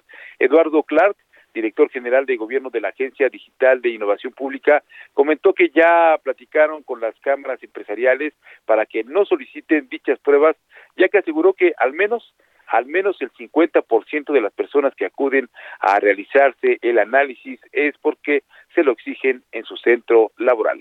Escuchemos. Pero tú cuando vas a los kioscos, cuando vas a los centros de salud, ves que cerca de la mitad de las personas que están yendo son personas que van no porque tengan síntomas, no porque tengan sospecha, sino porque alguien les está pidiendo en su trabajo, tal vez inclusive en algunas actividades educativas eh, eh, requerir estas pruebas. Por eso es importante que sepamos que no es necesario ir en este sentido. Ayer se trabajó con todas las cámaras para enfatizar que no necesitamos pruebas en caso de que no tengamos síntomas. Insistió en que parte de lo que genera pánico con estas largas filas son estas largas filas que no necesariamente son personas contagiadas o con síntomas de SARS-CoV-2. Las autoridades de la ciudad y las principales representaciones y organismos empresariales se reunieron este fin de semana y acordaron no solicitar pruebas COVID a empleados como requisito para que les permitan acudir a sus lugares de trabajo señalaron que de acuerdo con las recomendaciones hechas por la Secretaría de Salud, bueno, se ha solicitado a los organismos participantes el aislamiento total de los trabajadores frente a cualquier sospecha de contagio y síntomas de escurrimiento nasal, tos, dolor de garganta, de cabeza y cuerpo cortado. Sergio Lupita, amigos, el reporte que les tengo. Jorge Almaquio, muchas gracias. Buen día, hasta luego. Hasta luego, muy buenos días. Y esto que decía Jorge Almaquio, muy importante, las autoridades de la Ciudad de México, encabezadas por el eh, titular de Desarrollo Económico Fatlala Cabani y cámaras empresariales suscribieron un acuerdo para que las empresas no obliguen a los trabajadores a pedir pruebas de COVID-19 en caso de tener sospecha de contagio. Con que presenten síntomas es suficiente para aislarse sin sanciones. Esto fue lo que se dio a conocer y precisamente Fatlala Cabani, secretario de Desarrollo, Sergio. Eh, Fatlala Cabani, eh, secretario de Desarrollo Económico de la Ciudad de México, cuéntanos sobre, sobre este acuerdo con las asociaciones empresariales. ¿Qué significa? ¿Qué beneficios puede traer? Así es. Bueno, el primer objetivo es no generar pánico entre la población. El segundo objetivo es que no se aglutinen en los centros de pruebas que existen, tanto públicos como en los centros comerciales, eh, sin ningún motivo. El tercer eh, acuerdo al que llegamos fue que las propias empresas, a través de sus cámaras, organizaciones empresariales, incluso estuvo, estuvo la Asociación Mexicana de Bancos presente y otras eh, organizaciones, pues que bajaran la información de que no es necesario en estos momentos que todos los trabajadores, empleados, funcionarios de la iniciativa privada fueran por una prueba COVID y, que si tuvieran síntomas eh, relacionados al COVID, que lo mejor es que se aislaran, sobre todo si están vacunados. Entonces, esta es eh, la recomendación, este fue el acuerdo, lo tomaron bien todas las organizaciones y cámaras empresariales representadas aquí en la Ciudad de México, de tal manera que contribuyan a, primero, no eh, abonar al pánico, porque hay quienes se dedican a ello con fines políticos y eso la verdad es muy lamentable, pero nosotros lo que queremos es que la ciudadanía guarde la calma, si tienen pruebas o si tienen este, necesidad de acudir a un centro de pruebas, pueden hacerlo, si presentan síntomas ya es mejor aislarse y eh, de hablar a Locatel, como ya se informó, para que puedan recibir las primeras indicaciones. Eh, Fatlala, si alguien dice tengo dolor de garganta o cabeza, ¿es suficiente para decirlo en, en su, eh, eh, para informarlo en su trabajo y ya no hay ningún problema? ¿Es suficiente sin ser sancionado por la empresa? Eso es lo que, lo que se acordó. O sea, no tiene que presentar prueba, ya con eso le van a creer y no le van a dejar de pagar. Nosotros confiamos en, en todos, en todos los actores económicos de la ciudad eh, si una persona decide eh, no asistir a trabajar con ese pretexto, con esa excusa, bueno, pues ya es parte de su forma de ser y de su responsabilidad. Nosotros consideramos que todos vamos a actuar de buena fe y que todos vamos a contribuir y ese es el espíritu con el que tuvimos la reunión y es el espíritu con lo que lo recogieron los propios organismos empresariales, cámaras, etcétera. Eh, nosotros dudamos mucho que en estos momentos alguien no quiera ir a trabajar y, señalando que padece COVID. Pero a lo que me refiero es, ¿es suficiente con decir que tienen los síntomas? Si tienen síntomas claros de COVID, pueden dejar de asistir a trabajar solamente señalando dichos síntomas. Así es. Pues, el, ¿Qué pasa si, digamos, un empleado se inconforma porque lo despiden por no presentarse a trabajar porque tiene, si tiene síntomas? ¿Tiene algún tipo de recurso legal? Bueno, el acuerdo al que llegamos es que no va a haber ninguna sanción para estos trabajadores. ¿sí? De por sí muchos ya están en home office. el esquema de home office es la alternativa, no puedes venir, tienes síntomas, bueno, haces home office. Eh, entonces hay las formas, los esquemas para que eh, se puedan complementar los diferentes desempeños en la iniciativa privada, en el trabajo. Entonces ese escenario de despido pues lo consideramos ideal. Procedente porque todos todos estuvieron de acuerdo en que en que esta situación hay que cooperar todos y esa es la forma, ¿no? Si algún empresario, alguna pequeña empresa, vamos a suponer, alguna pequeña empresa, porque lo estamos anunciando ahorita este acuerdo por todos los medios, alguna pequeña, empresa que dice tener síntomas de COVID y no se lo respetan en su área laboral, bueno, lo hará del conocimiento de la autoridad respectiva y nosotros intervendremos para resolver el caso. Eh, Fatlala, eh, la tengo, por lo que puedo ver, por las declaraciones de la jefa de gobierno, por este acuerdo, no va a haber un nuevo confinamiento, no, no se van a suspender las actividades económicas y educativas. No, de ninguna manera. Eh, esta situación está controlada, lo dicen los indicadores, no se han, se han elevado los contagios, eh, no en las proporciones del primer semáforo rojo o el segundo semáforo rojo que tuvimos aquí en la Ciudad. Pero eh, eh, eh la vacuna ha resultado un éxito porque aminora notablemente tanto el ingreso a hospitales como las defunciones. Entonces, eh, lo que sí recomendamos, si una persona no está vacunada y tiene síntomas, entonces sí, pues guardarse, hablar a Locatel y ahí va a recibir indicación. Las personas vacunadas tendrán la defensa adecuada, y igualmente resguardarse, más que nada para no contagiar a otros y de tal manera eh, eh, dejar pasar en este caso siete días para poder reincorporarse a su trabajo. Eh, Fatlala Cabani, secretario de Desarrollo Económico de la Ciudad de México, gracias por conversar con nosotros. A la orden, Sergio Lupita. Un saludo a todos sus radioescuchas. Muchas gracias, Fatlala. Y es que había mucha preocupación, Sergio, precisamente de las personas que decían, ¿a, poco nada más eh, voy a, decirle a, mi, jefe? Ajá, sí. Oye, ¿sabes qué? Que me siento mal. Pues necesito una, eh, necesito un comprobante, pero bueno, pues aquí ya se aclara, por lo menos para la Ciudad de México, ¿eh? aquí ya se aclara eh, cuál es la situación y no va a haber ninguna sanción, no van a poder eh, ser sancionados, puedan aislarse y este es el acuerdo al que han llegado. Vale la pena señalar que las empresas que lo pueden hacer están tomando ya determinaciones. Nosotros, este programa del Heraldo Radio, eh, la verdad es que siempre se ha mantenido trabajando con la mitad del staff en casa y la mitad del staff presencial. Esto debido a que trabajamos pues en cabinas que son cerradas y a pesar de que eh, tú y yo, Guadalupe, estuvimos transmitiendo juntos durante varias semanas, hemos optado nuevamente por dividirnos una semana uno, otra semana el otro y aprovechando la tecnología que nos permite ya una, una gran calidad en, en las conexiones. Sí, muy importante tomar estas medidas, Sergio, aquí en el Heraldo, como bien dices, eh, desde hace, desde que empezó la pandemia, pues se han tomado estas decisiones importantes para evitar los contagios precisamente y bueno, en, todas las áreas. Bueno, pues vamos, vamos con otros temas cuando son las 8 con 20. El Químico Guerra con Sergio Sarmiento y Lupita Juárez. ¿Cómo estás, Químico? Muy buenos días.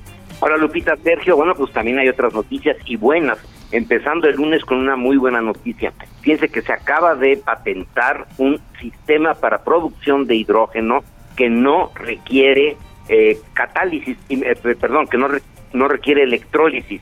El hidrógeno sabemos que es el elemento más abundante en el universo y el futuro prácticamente de la energía para este planeta. Sabemos que la energía nuclear, que a final de cuentas es parte del hidrógeno, y que si logramos eh, controlar la fusión, que es pegar dos hidrógenos, precisamente hidrógenos, para producir un helio, bueno, pues tendremos energía ilimitada. Pero también el hidrógeno mismo como combustible es una solución importante en el futuro próximo, Sergio Lupita, y esta solución que no requiere de electrólisis, pues es verdaderamente un avance importante. Es a través de la catálisis. El catalizador utilizado en el proceso divide eficientemente el agua, retiene el oxígeno en el líquido y libera el hidrógeno puro para su uso como combustible. Entonces, esto es un avance, sobre todo por el costo tan bajo que tiene Sergio Lupita. Hay que recordar que tenemos un futuro promisorio con las celdas de combustible, tendremos en las casas del tamaño de una pequeña lavadora, una celda de combustible que usando hidrógeno va a producir electricidad en el momento en que lo necesitemos en la casa, se llama la energía distribuida, así que esta opción de obtener hidrógeno en una forma abundante y barata eh, de la empresa Philips es verdaderamente un avance importante que nos da eh, pues mucha esperanza hacia el futuro, Sergio Lupita, de resolver problemas de calentamiento global, porque el hidrógeno cuando quema produce únicamente vapor de agua y eh, no emite ningún contaminante y por lo tanto es una de las soluciones eh, que tenemos a la mano los seres humanos para avanzar en este campo. Es increíble, Sergio Lupita, lo que está sucediendo ahorita en el avance científico y ya tecnológico de las alternativas para usar la energía aquí en el planeta, Sergio Lupita. Muy bien, Químico Guerra. ¿Te acuerdas cuando nos platicabas de los autos de hidrógeno? Exactamente, bueno, pues ya están, ya hay autobuses de hidrógeno. Eh, faltaba precisamente esta parte del eslabón, que era cómo lo producimos en una forma mucho más barata, ¿no? Que sea más barato que la gasolina, por ejemplo. Y entonces, pues eso, eso viene y viene bastante fuerte, Lupita. Pues me parece muy bien y muy buena noticia para empezar la semana. Gracias, Químico.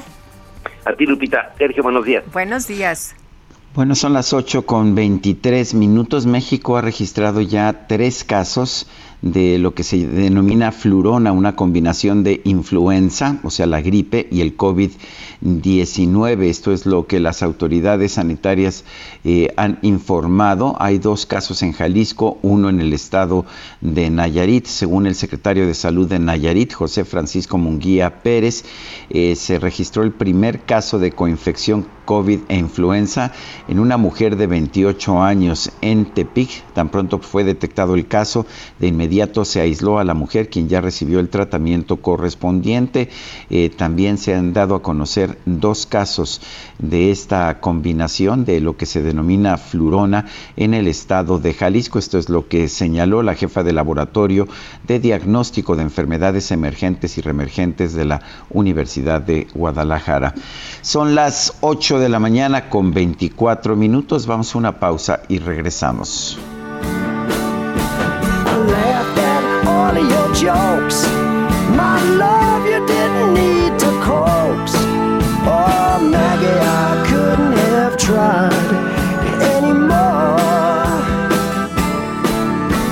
You led me away from home just to save you from being alone. You stole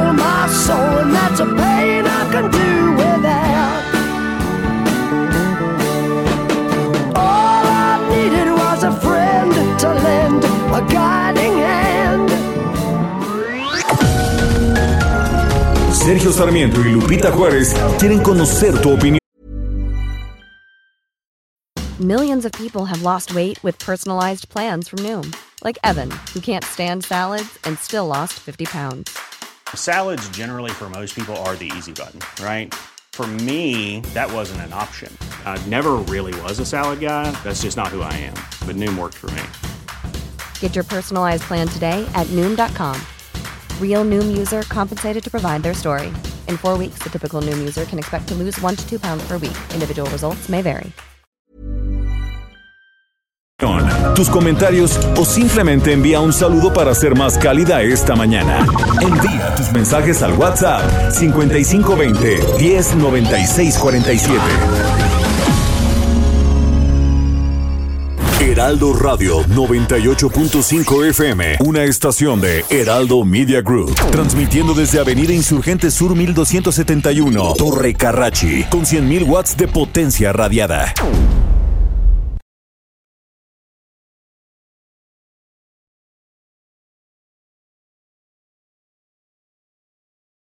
Heraldo Radio. Continuamos con Sergio Sarmiento y Lupita Juárez por El Heraldo Radio. Jaque Mate con Sergio Sarmiento.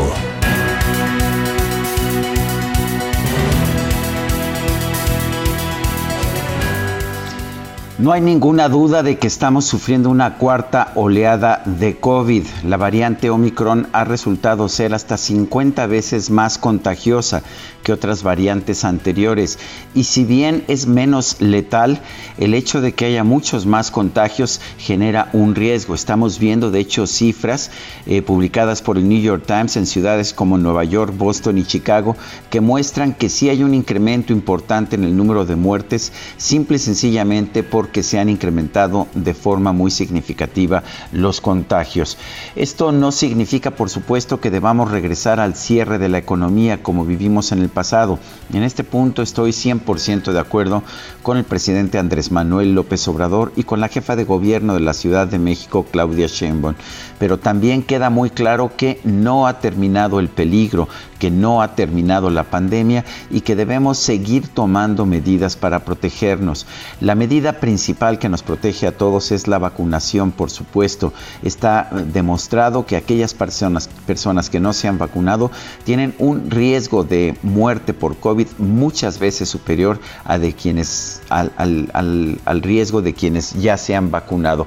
Por otra parte, está muy claro que debemos seguir utilizando mascarillas para protegernos, mantener la sana distancia, sí hacernos pruebas para tratar de determinar si tenemos o no la infección y aislarlos, aislarnos en el caso de que tengamos algún tipo de síntoma.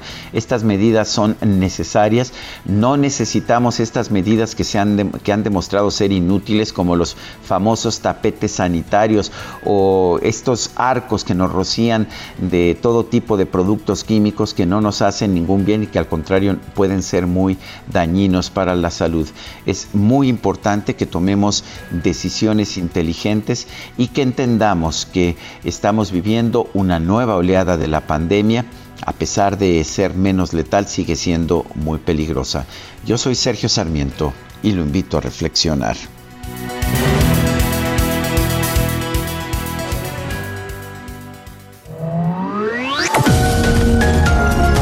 Sergio Sarmiento tu opinión es importante. Escríbele a Twitter en arroba Sergio Sarmiento.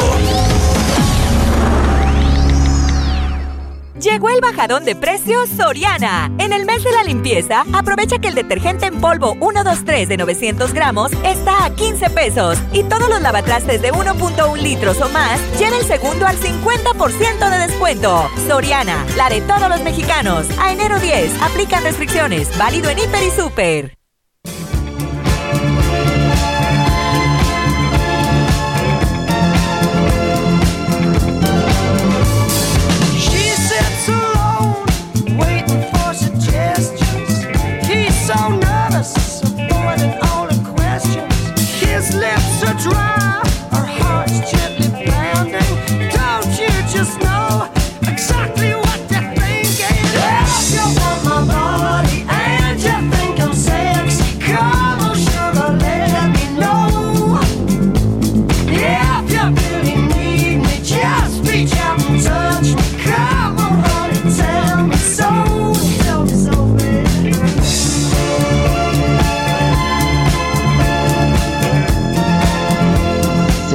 Escuchando música interpretada por Rod Stewart. Esto se llama You Think I'm Sexy. ¿Piensas que soy sexy?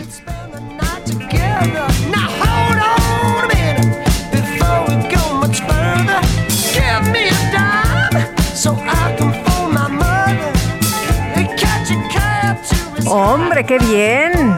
Oye, ¿te acuerdas de aquella portada de- del disco donde él trae una camisa como de seda rosa? Este, no me acuerdo era un, muy bien. pero- un disco, eh, era long, long pl- un LP. Un LP. Bueno, pues no, no me acuerdo, pero la verdad es que publicó muchísimos Uy, discos sí, y, cómo no. y ¿qué te puedo decir? Me gusta mucho Rod Stewart.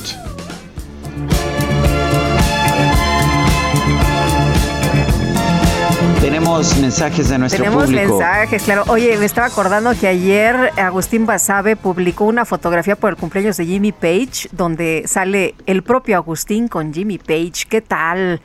Hombre, la andaba presumiendo ahí en, en redes sociales también, este, porque lo, lo, admira, lo admira mucho y nosotros a Rod Stewart que lo estamos escuchando esta mañana, aunque no tenemos foto con él. Pero bueno, oye, pero ya está, ya, ya, ya vi cuál es la, la foto. La, la foto en la que aparece es como con una chaqueta de seda, de seda de color rosa. Son los Greatest Hits. Es, fue la primera colección de Greatest Hits cuando estaba, era todavía en los años 70.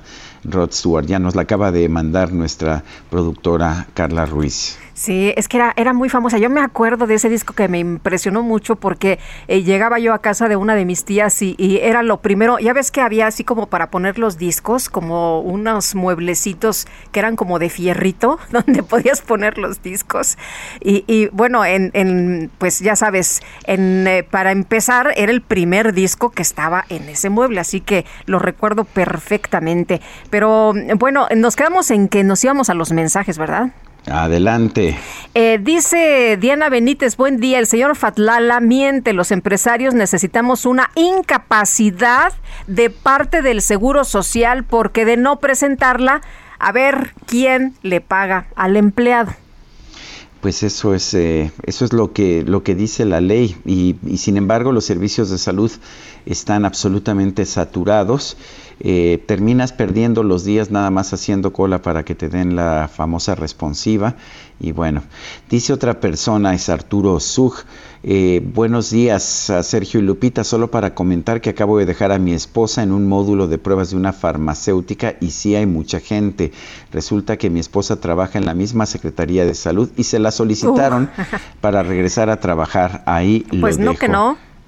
Pues sí pues así lo estamos viendo. Bueno, eh, vamos, vamos a continuar, Lupita. Bueno, pues eh, en los especiales de la silla rota embarcó Peña a la Fiscalía General de la República con renta de sede. Van 700 millones y vence este año y Jorge Ramos nos eh, informa de este trabajo especial. ¿Cómo estás, Jorge? Qué gusto saludarte. Muy buenos días. Lupita, ¿qué tal? Muy buenos días. Sergio, auditorio. Pues mira, de esas eh, herencias, ¿cómo le llaman ellos? Malditas que tienen del, del pasado.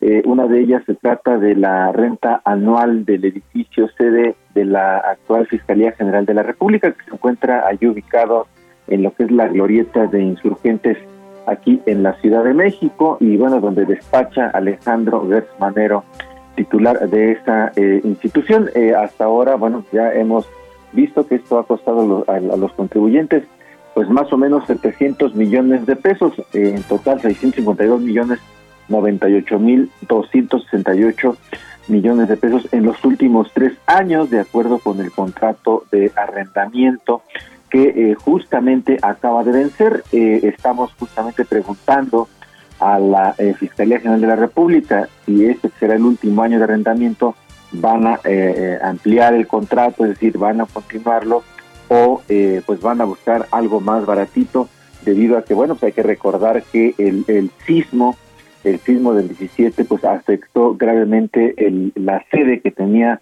la entonces Procuraduría General de la República ahí en Paso de la Reforma, edificio que por cierto pues sigue ahí abandonado. Y bueno pues ahí está parte de esas grandes herencias que tienen de eh, los gobiernos anteriores. Pues ahí está la Fiscalía General de la República, Lupita. Muy bien, muchas gracias por la información, Jorge. Muy buenos días. Gracias por invitarnos a leer este trabajo allí en la silla rota. Muy buenos días y muchas gracias. Bueno, la Fiscalía General de la República eh, obtuvo siete órdenes de aprehensión contra igual número de personas implicadas en el operativo rápido y furioso en administraciones pasadas. Diana Martínez nos tiene la información. Adelante, Diana. Así es, Sergio Lupita, muy buenos días. Un juez federal ordenó la detención de siete personas, entre estas el exsecretario de Seguridad Pública Genaro García Luna, el extitular de la División de Seguridad Regional de la extinta Policía Federal Luis Cárdenas Palomino y el narcotraficante Joaquín El Chapo Guzmán por su presunta participación en el operativo denominado Rápido y Furioso con el que ingresaron armas de forma ilegal a México.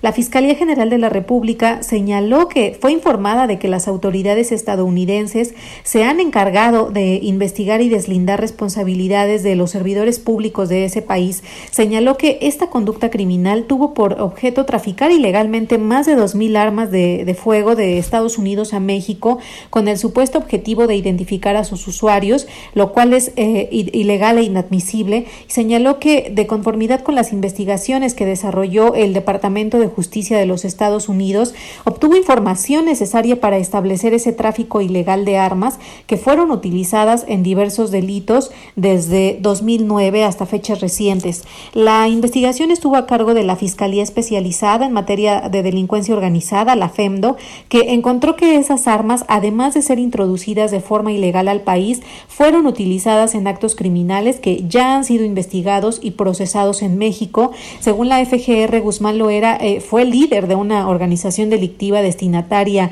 de las armas y bueno, pues el Chapo y García Luna se encuentran en cárceles de Estados Unidos. Eh, en el caso de Cárdenas Palomino, a él se le dictó auto de formal prisión en julio de 2021 por el delito de tortura, luego de que se señalara que presuntamente participó en la tortura a familiares de Israel Vallarta para que declararan que pertenecían a la banda de secuestradores Los Zodiaco. Diana Martínez, muchas gracias por este reporte.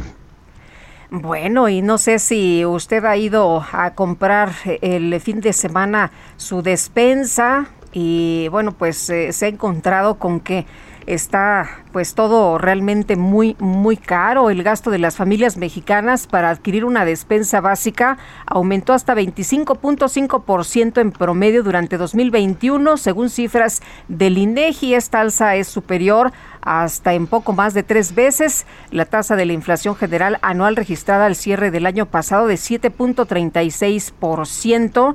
Y bueno, se ha detallado que de diciembre de 2020 al mismo mes del 2021, por ejemplo, el tomate verde que se vende en todas las salsas subió, que se ve en todas las salsas subió 91.0%, el limón 90.1%, el chile serrano 68%, el jitomate 49.9%, el aguacate 40 33.96% y la cebolla 29.76%. Bueno, pues todo, ¿no? Todo, por eh, mencionar algunos de los productos más utilizados en, eh, eh, pues en la alimentación y, pues la, aquí la, la preocupación es que pues las cosas siguen subiendo 25.5% en promedio durante 2021 para adquirir una despensa básica.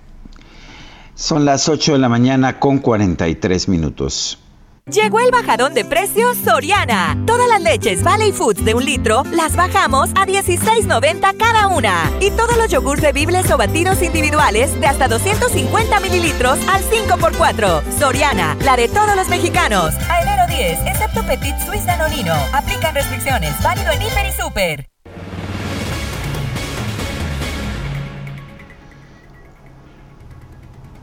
Y continuamos, continuamos, Sergio. Bueno, pues la, Alianza Va por México oficializó el registro de Carolina Villano, diputada federal por el PRI, como precandidata al gobierno de Hidalgo. Y tenemos a Carolina Villano precisamente en la línea telefónica. Carolina, ¿cómo están las perspectivas? El PRI gobierna Hidalgo, pero en las encuestas pues no está teniendo un buen desempeño. ¿Cómo, cómo ve la situación? ¿Qué podemos ver para el futuro, para estas elecciones? Gracias, Sergio y Lupita. Buenos, días, ¿qué tal? Pues nosotros lo vemos con una perspectiva de triunfo porque en todos los estados eh, generalmente eh, lo que se califica es a Morena, pero más allá de eso, la popularidad del presidente de la República. Y hoy que ya se va decantando quién está eh, va a encabezar cada una de las candidaturas, creo que ahí tenemos una gran oportunidad porque vamos a demostrar quién es mejor, quién está más preparado, quién tiene experiencia, quién ha hecho cosas por Hidalgo, eh, una hoja limpia de servicio honesta, eh, un origen que le dé certidumbre y que le dé tranquilidad a la gente de que eres leal a tus principios. Del otro lado vemos a un expriista eh, compitiendo y bueno, creo que de entrada eso pues no te hace confiable. Ahora, debo decir que las encuestas recientes que tenemos, nosotros ya solo estamos a un punto, estamos prácticamente empatados. Y lo que sí ha pasado en Morena es que ahí tenían a Francisco Javier y que se desprendió y ahora está en MC, pero de eso no dice nadie nada. Había 52 aspirantes y el actual eh, Menchaca, que es el virtual candidato, pues no ha sido capaz de sumar ni a la mitad de ellos. Cada uno está por su lado. Incluso debo decirte que muchos morenistas ya se han sumado conmigo. Eh, Carolina, te quiero preguntar si te sientes eh, tranquila después de este pleito protagonizado por el eh, gobernador Fayad y, el, el, presidente del PRI. Ya este fin de semana vimos que se tomaron la fotografía. Estaba Alejandro Moreno, estaba el gobernador Fayad, estaba el líder del PRI estatal. ¿Cómo están las cosas para, pues, para ir por, por esta alianza? Pues mira, es lo que te decía nosotros, cualquier exabrupto que haya al, en el proceso interno llama la atención porque somos un partido que está hecho en la disciplina y que está hecho en los acuerdos. Pero eso no, no es algo que no podamos tener. Acuerdos, diálogo, es lo que siempre hemos privilegiado. A mí me parece que el gobernador, a mí me eh, eh, hizo sentir bien que defienda la sigla de nuestro partido como lo hizo, porque él es un gran priista. Entonces creo que eh, fue una cosa, digamos, hasta natural el decir por qué nos siglamos nosotros y, y porque el PAN yo eh, no se lo reclamo, al contrario, yo también soy celosa de mi partido. Creo que ahí el tema es que hay que entender todo en un contexto nacional. El, el PRI es un partido nacional, el PAN y el PRD, y nuestros acuerdos fueron nacionales para poder construir una alianza en los demás estados y eso significó que en Hidalgo pues también defendiéramos la alianza, defendiéramos eh, eh, la, distribución de género y demás, pero pues hoy hemos platicado con él, él es una persona madura y es una persona que está hecha, es un político de altos vuelos, tiene, ha tenido todos, todos los cargos en Hidalgo, no le ha faltado uno, ha empezado como yo desde abajo y conoce muy bien a nuestra, a nuestra familia priista, y él es, es sin duda el eje de nuestra conciliación y eh, quien estará sin duda contento que ganemos, eh, respetando la legalidad desde su espacio, pero nosotros también con mucho respeto y con mucho orgullo de caminar junto a él. ¿Cuándo, ¿cuándo empieza la campaña ya de manera formal? Pues ahorita vamos a iniciar ya la mañana la precampaña, serán 30 días y después vendrá un periodo de intercampaña para ya pasar a la constitucional, pero yo prácticamente ya estoy en campaña porque necesito tener el tiempo suficiente para demostrar que somos mejores. Eh, vamos a estar, no tengo la menor duda. Eh, imagínate en Guerrero, teníamos 40 puntos abajo, terminamos 5 puntos. En Zacatecas teníamos 22 puntos, quedamos a 5.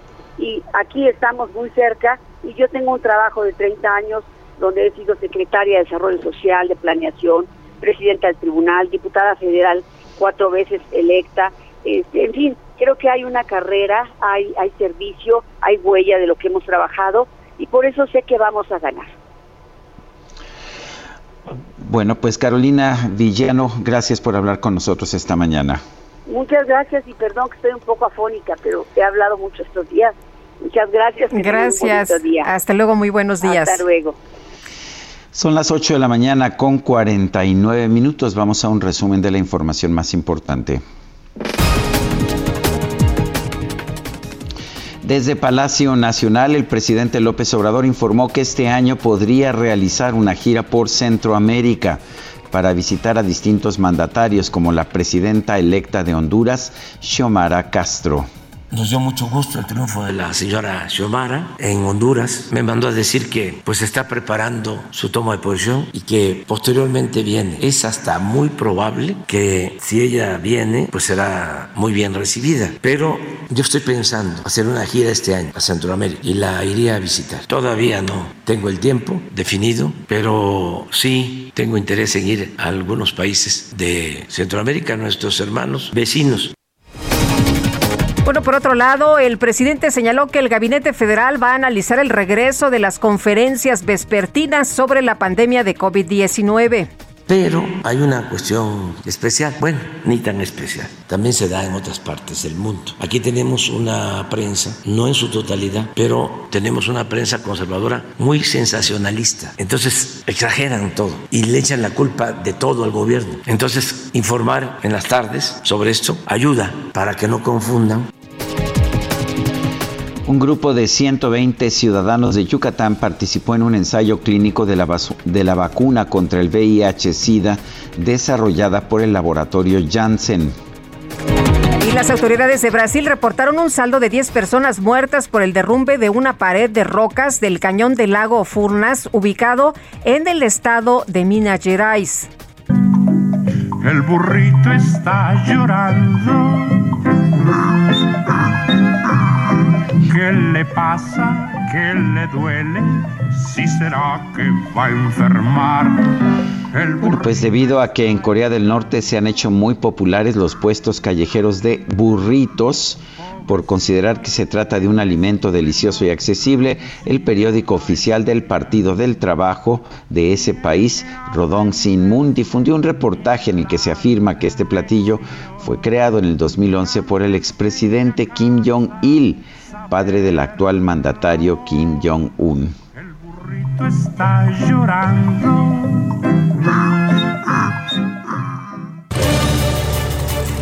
Bueno, pues qué, qué ingeniosos y, y, qué originales estos de la creación de los burritos. Vámonos ahora con Javier Ruiz en el Hospital Adolfo López Mateos. Cuéntanos, Javier, muy buenos días.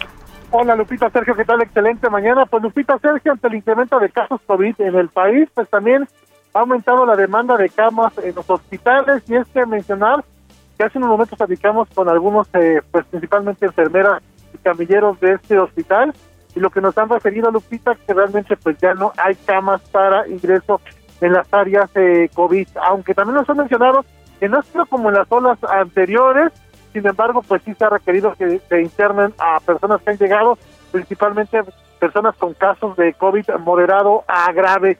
A esto se suman dos hospitales más que de acuerdo a la página de hospitales.covid.cdmx.gov.mx, los que nos han referido es que pues son dos hospitales más que también ya no se encuentran con disponibilidad. Se trata del Hospital Central Militar y del Instituto Nacional de Ciencias Médicas y Nutrición Salvador subirán estos dos hospitales también pues ya aparecen en el mapa que ya no hay disponibilidad. Todavía hay todavía en algunos puntos más.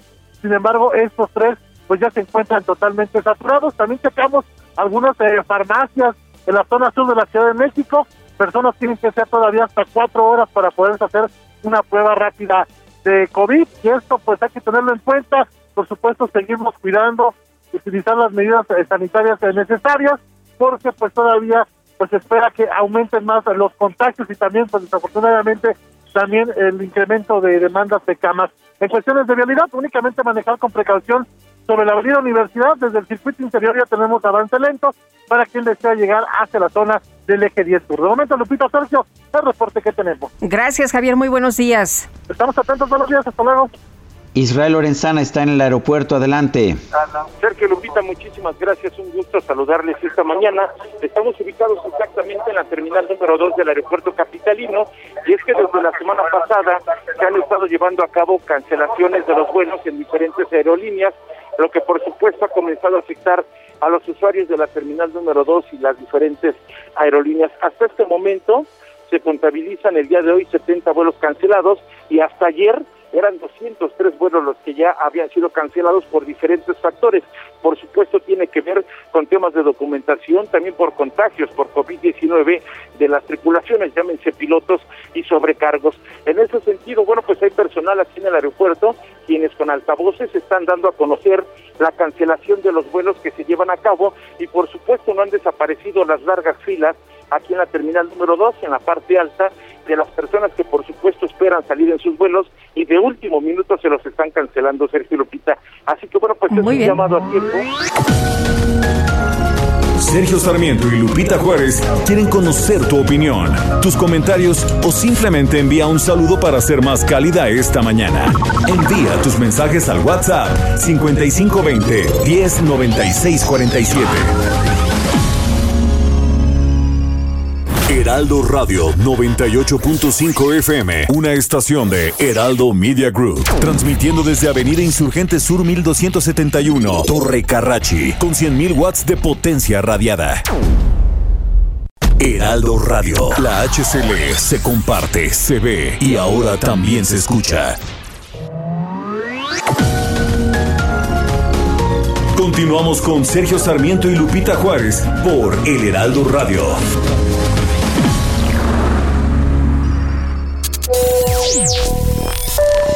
Yo le recomendaría al presidente que durante 10 días guarde silencio. Eso sería muy bueno para su salud y sobre todo para la salud de México. Soy Roberto Enríquez.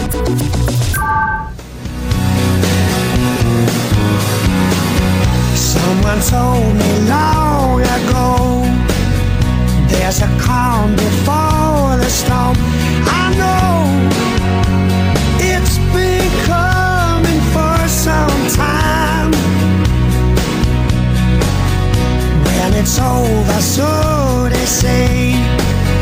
It'll rain a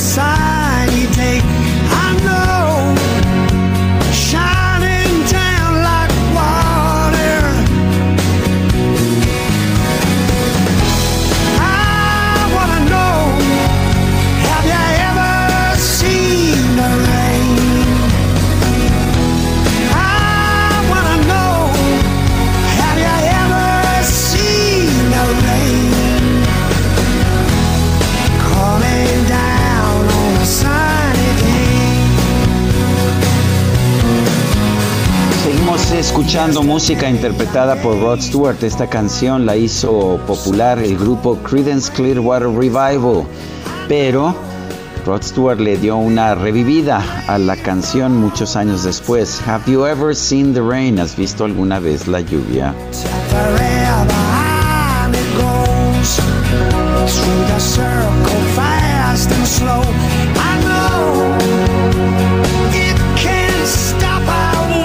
Seguimos con la información. El senador Eduardo Ramírez presentó ante la Comisión Permanente del Congreso de la Unión una serie de iniciativas de reformas a la Ley Federal de Revocación de Mandato para reducir hasta en 50% el número de casillas para este ejercicio. Actualmente se requieren 160 mil casillas como en una elección presidencial, es lo que nos ha explicado el Instituto Nacional Electoral que Eduardo Ramírez, senador por Morena, pues eh, ha mencionado no tiene el recurso para establecer todas las casillas. ¿Cómo estás? Muy buenos días. Buenos días, Guadalupe. Buenos días a todo el auditorio que nos está escuchando. Como bien lo comentas, presenté la semana pasada una propuesta eh, para reformar el artículo 41 de la ley de revocación de mandato. Esto en razón que he visto eh, la impugnación que hizo el Instituto Nacional Electoral en contra del presupuesto de egresos de la Federación que discutió la Cámara de Diputados, donde argumenta que no tiene los suficientes recursos para llevar a cabo esta jornada. La Suprema Corte mandata a la, al INE que debe llevarse a cabo, pero además establece en su resolutivo que la Secretaría de Hacienda debe erogar los recursos para garantizar este derecho fundamental de los mexicanos y mexicanas. Entonces, viendo todo el, el contexto de la problemática, la solución, la más viable, es la que estamos proponiendo. Es decir, se establecerían eh, del- en un- una sección electoral un centro de votación. Este centro de votación puede constar hasta máximo de tres casillas. Hay algunas secciones que tienen nueve casillas. Esto abarataría el costo y sobre todo disminuiría la contratación del personal para llevar a cabo esta jornada cívica.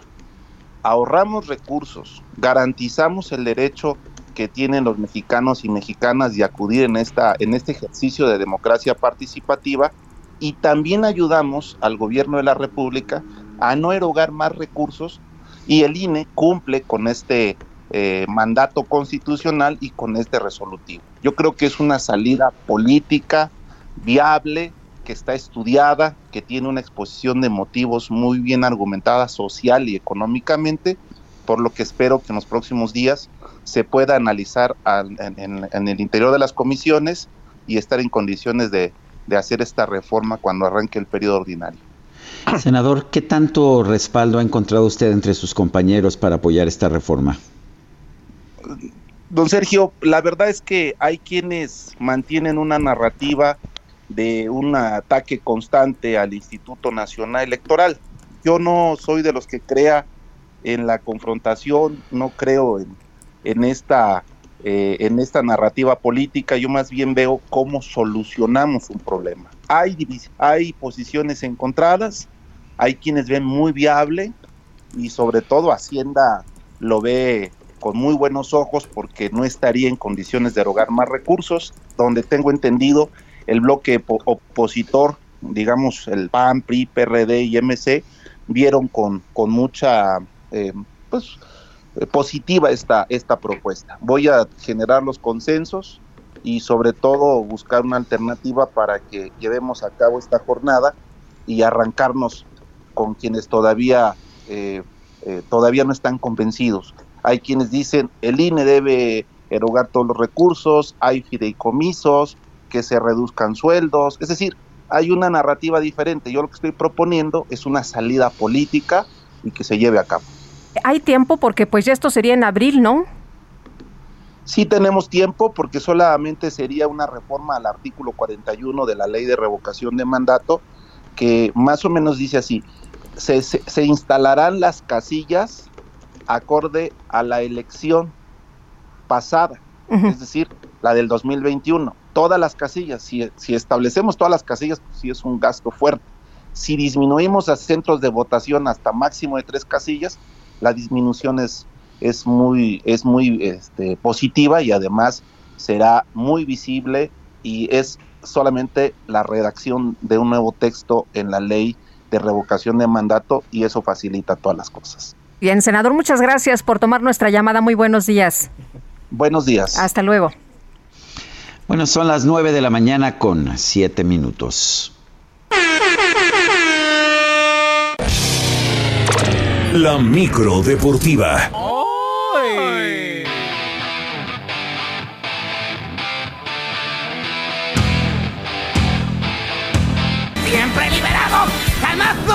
Devil!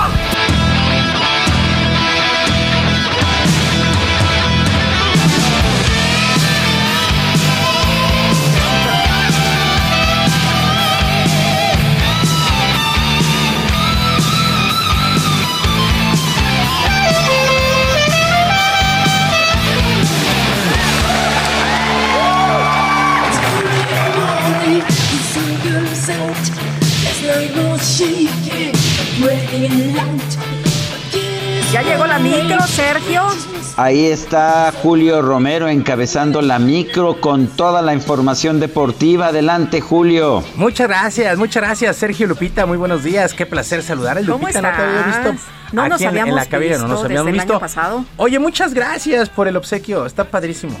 Es un- qué es un- bueno, es qué un- bueno que te gustó. Sí, mucho, muchísimo, ¿eh? Me gustó mucho. Muchas gracias. Me da gusto. Oigan, este, híjole, me, me regresaron a mi juventud con Rod Stewart. Sí, ¿verdad? De, aquella, de aquella eh, aquella- aquellos épicos conciertos en la corregidora de Querétaro.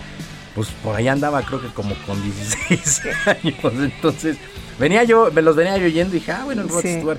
Y luego el, el, el Ecacharp, el único eh, DJ operador cacharpo del cuadrante Quique, con los Scorpions, bueno, pues qué mejor manera. te hicieron el día. Ya me hicieron el día, ya me hicieron el día. Tápense, porque hace un montón Que hace de mucho frío, ¿verdad? Hace mucho frío, sí. Yo sí me traje mi chipiturco El porque...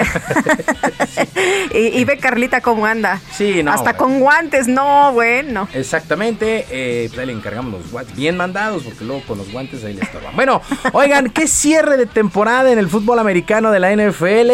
Eh, vaya locura que se vivió el día de ayer hasta el último juego de temporada regular.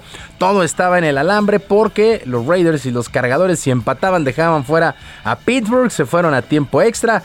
A final de cuentas ganaron los Raiders. Los propios acereros tenían que combinar ahí el triunfo con la derrota de los potros de Indianápolis. Quitar el número que pensaste, multiplicarlo por la edad. Bueno, todo se le dio a Pittsburgh que está en los playoffs. Bueno, de tal manera, ¿cómo queda la postemporada? En la conferencia nacional, los Bucaneros de Tampa Bay estarán enfrentando a las Águilas de Filadelfia, los Vaqueros de Dallas ante los 49 de San Francisco y los Carneros estarán enfrentando a los Cardenales de Arizona. Los empacadores de Green Bay fueron el equipo número uno de toda la conferencia y descansan, descansan la primera semana y recibirán todos los playoffs en casa.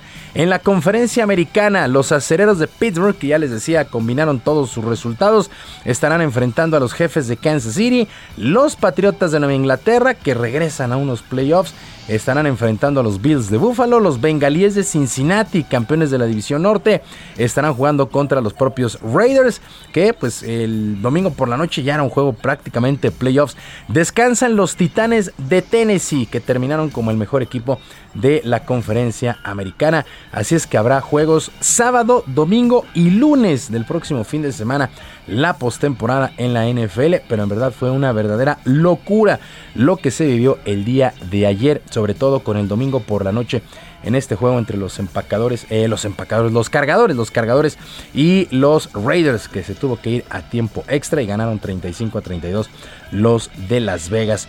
Bueno, también arrancó ya la campaña regular, el torneo Grita México Clausura 2022 en el Balompié Nacional y los resultados al momento. Los Tuzos del Pachuca vencieron 2 por 0 al San Luis, Juárez venció 2 por 1 a Necaxa, Puebla y América empataron a 1, Monterrey en casa 0 a 0 con los Gallos Blancos del Querétaro, mientras que Cruz Azul en la cancha del Estadio Azteca superó 2 por 0 a los Cholos de Tijuana. Las Chivas en el único juego del domingo, las Chivas vencieron 3 por 0 a los Rayos del Necaxa. Eh, Marcelo Michele Año, técnico del rebaño, salió más que contento luego de lo mostrado por sus jugadores y espera ir convenciendo a la afición a lo largo de la campaña.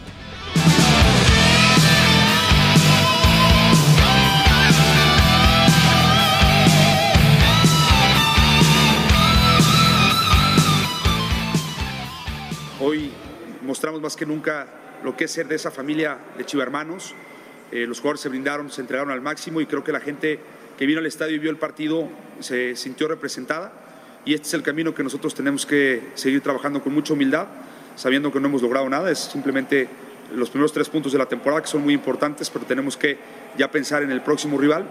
Pero sí es importante saber que, que el sello característico del equipo va a ser este, un equipo que se entrega, que intenta, que busca la portería rival, que entiende el fútbol como un hecho cultural y como un espectáculo.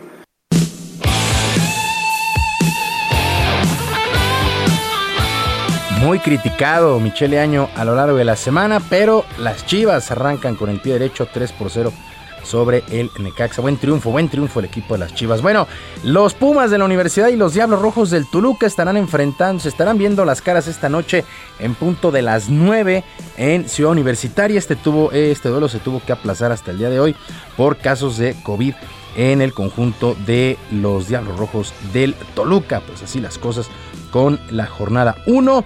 También para el miércoles, para el miércoles estarán enfrentando eh, el equipo de Santos contra Tigres y para el 19 quedará pendiente este duelo de León contra el Atlas. Bueno, corrijo, Chivas, Chivas venció 3 por 0 a Mazatlán, no a Chivas 3 por 0 sobre el Mazatlán. Así es que el día de hoy a las 9 Pumas contra Toluca. Bueno, el mediocampista Andrés Guardado se convirtió en el mexicano con más juegos disputados en Europa luego de su participación con el Betis que empató un gol con el Rayo Vallecano en la fecha 20 del fútbol español. El llamado Principito llegó al viejo continente en el 2007 con el Deportivo de La Coruña y a la fecha ha disputado un total de 496 duelos allá en el viejo continente, pasando por equipos como el Bayern Leverkusen, el PSV Eindhoven, el Valencia, en fin. Felicidades a Andrés Guardado, 496 duelos allá en Europa, el mexicano con la mayor cantidad. Bueno, en otros resultados también allá en España, el Atlético de Madrid empató a 2 con el Villarreal, el Real Madrid goleó 4 por 1 al Valencia, Barcelona empató a 1 con el Granada, el Real Madrid continúa de líder, 49 puntos por delante del Sevilla que tiene 44, el Betis es tercero de la general con 34 unidades, el Barcelona hasta el sexto sitio con solamente 32 puntos. Actividad en los playoffs, las semifinales en la Liga Mexicana del Pacífico de Béisbol. El día de ayer los Charros de Jalisco vencieron 5 carreras por 2 a los Sultanes y están 3 a 2 adelante en la serie, mientras que los algodoneros de Guasave se impusieron 7 por 2 a los tomateros de Culiacán, aunque los tomateros todavía siguen adelante 3 por 2 en este compromiso, que es a ganar 4 posibles 7 duelos. El día de hoy hay descanso, las semifinales se reanudan el día de mañana, mañana martes, con los juegos 6, así es que algodoneros contra tomateros, sultanes contra los charros de Jalisco. Y el piloto mexicano Sergio Pérez aprovechó sus redes sociales para mostrar el momento en que se estaba vacunando con el refuerzo contra el coronavirus e invitó a la gente a hacer lo mismo. Por mí, por ti y por todos, vacunarse salva vidas, escribió el tapatío, previo a lo que será su regreso a la actividad para alistar la campaña 2022 de la Fórmula 1 de automovilismo, donde correrá de nueva cuenta para el equipo Red Bull. Me pareció un muy, muy buen detalle y muy buen mensaje de Checo Pérez. Por mí, por todos, el vacunarse salva vidas, fue lo que escribió Sergio Pérez en sus redes sociales. Sergio Lupita, amigos del auditorio, la información deportiva. Este lunes les recuerdo nuestras vías de comunicación en Twitter. Estoy en arroba jromerohb, en arroba jromerohb, además de nuestro canal Barrio Deportivo, Barrio Deportivo en YouTube, de lunes a viernes a las 7 de la noche con mucha información y por supuesto la información deportiva. Sergio Lupita, que tengan un extraordinario día y una mejor semana. Muchas gracias, mi querido Julio. Buenos días.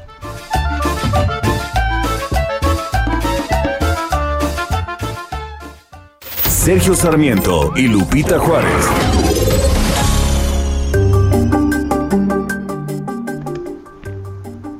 Bueno, y ya está Mariano Riva Palacio con nosotros esta mañana. ¿Qué tal, Mariano? Muy buenos días. Muy buenos días, querida Lupita, Sergio, amigos del Heraldo Radio. Fíjate, Lupita, Sergio, que en promedio, siete de cada diez accidentes ocurren en la casa. Y es precisamente en el baño y en la cocina los dos lugares más comunes donde llegan a ocurrir los accidentes. Pero, ¿qué tanto sabemos de primeros auxilios? Según la Organización Mundial de la Salud, el 80% de los accidentes se producen en el hogar, siendo las caídas la segunda causa de muerte por traumatismos involuntarios en todo el mundo. En el caso de las lesiones no intencionales, estas ya son consideradas como un problema de salud pública, ya que el 90% de las muertes en menores de edad corresponden a esta categoría de accidentes. Y este tipo de, eh, de accidentes son los siguientes. Ahogamiento, intoxicaciones, quemaduras y caídas dentro del hogar. En Latinoamérica la mortalidad por lesiones no intencionales, que son las que acabo de comentar, Lupita, supera ya a las enfermedades infecciosas, las enfermedades cardiovasculares, incluso las malignas. Y para el caso de nuestro país, para el caso de México, esta categoría de accidentes ocupan los primeros lugares de mortalidad general y como ya decíamos, tanto la cocina como el baño, pues son las dos estancias de la casa donde ocurren con mayor frecuencia. Pero, ¿cómo podemos prevenirlos? Pues acudimos con el doctor Romel Barrientos, él es médico general y miembro de la Brigada de Rescate Topos de Tlatelolco AC, que nos ofrece una serie de recomendaciones, ya que es importante, Sergio, decir también que tan solo una de cada diez familias tiene capacitación en primeros auxilios. Esto significa que el 90% pues no sabe cómo reaccionar ante una emergencia, incrementando incluso las posibilidades de complicaciones, daños irreversibles en una persona que se haya caído de las escaleras, por ejemplo, incluso la muerte cuando se presenta un percance. Entonces, retomando lo que nos dice el doctor Barrientos Lupita de los topos de Tlatelolco, lo primero que se debe hacer en casa es lo siguiente. Primero, identificar riesgos probables, es decir, evitar que en la cocina los niños estén cerca mientras está cocinando, calentando agua o hirviendo leche. Dejar los mangos de los sartenes o cazuelas alejados de las orillas y guardar en lugares de difícil acceso los cuchillos y tenedores. En segundo lugar, Sergio, adecuar la casa para personas con necesidades especiales o personas con alguna discapacidad, como poner barandales en las escaleras, incluir agarraderas en sitios como el baño y colocar puertas de seguridad en la cocina. También mantener en orden la casa, hacer uso adecuado de los aparatos eléctricos en el hogar y mantener en buen estado los muebles, los aparatos y las herramientas que se usan, porque precisamente, Lupita, una de las causas recurrentes de caídas es, por ejemplo, la gente que se sube a sillas o bancos en mal estado para hacer alguna reparación doméstica y terminan accidentándose. En México, las caídas en general representan el 84%, de muebles y escaleras el 46%, las contusiones con diversos objetos en casa el 52% y los atragantamientos el 43% de los accidentes que ocurren en México en nuestra casa. Así que Sergio, Lupita y amigos del Heraldo Radio, ahí las recomendaciones para tener mayor cuidado en casa y si se puede y se tiene la manera, pues tomar un curso de capacitación para saber actuar en caso de que se presente un accidente. Ya veíamos, los datos son contundentes, solo una familia mexicana de cada diez tiene conocimiento para saber actuar en caso de un percance, en lo que llegan, por ejemplo, los servicios de emergencia a un hogar en caso de que se presente un accidente. Entonces, Sergio Lupita, ahí las recomendaciones, mi Twitter, por si tienen alguna duda, arroba JM Palacio, estamos directamente para atender cualquier inquietud. Sergio Lupita, de esta manera arrancamos Bienestar H en Sergio Lupita. Muy buenos días. Gracias, Mariano. Buenos días también para ti. Buenos días. El laboratorio MSD, una filial de la firma Merck Sharp Dome, dijo que tiene disponibles 10 millones de antivirales orales. Estos se denominan Molnupiravir y son para el coronavirus. Adrián Arias nos tiene el reporte. Adelante, Adrián. Buenos días, Sergio Lupita y a todo el auditorio. Pues sí, tuvimos una entrevista con el laboratorio que desarrolló esta píldora que fue aprobada por la COFEPRIS como mecanismo de emergencia para atender el coronavirus y bueno es, el laboratorio MCD que es filial de la firma Merck Sharp Dome y dijo que tiene disponibles 10 millones de antivirales orales denominados Molnupiravir contra el coronavirus. Estos 10 millones de tratamientos es el stock que tienen en total disponible y pues ya es cuestión de que el gobierno mexicano mexicano realice un pedido por cierta cantidad para empezar a distribuirlos. ¿Esto por qué? Porque el medicamento está aprobado como de uso de emergencia. Eso quiere decir que no va a estar disponible en las farmacias ni en centros comerciales, sino que va a ser el mismo mecanismo que se aplica con las vacunas. Entrevistamos a Javier Baez Villaseñor Moreno, director médico asociado de virología en la empresa, y nos comentó que pues se trata de un medicamento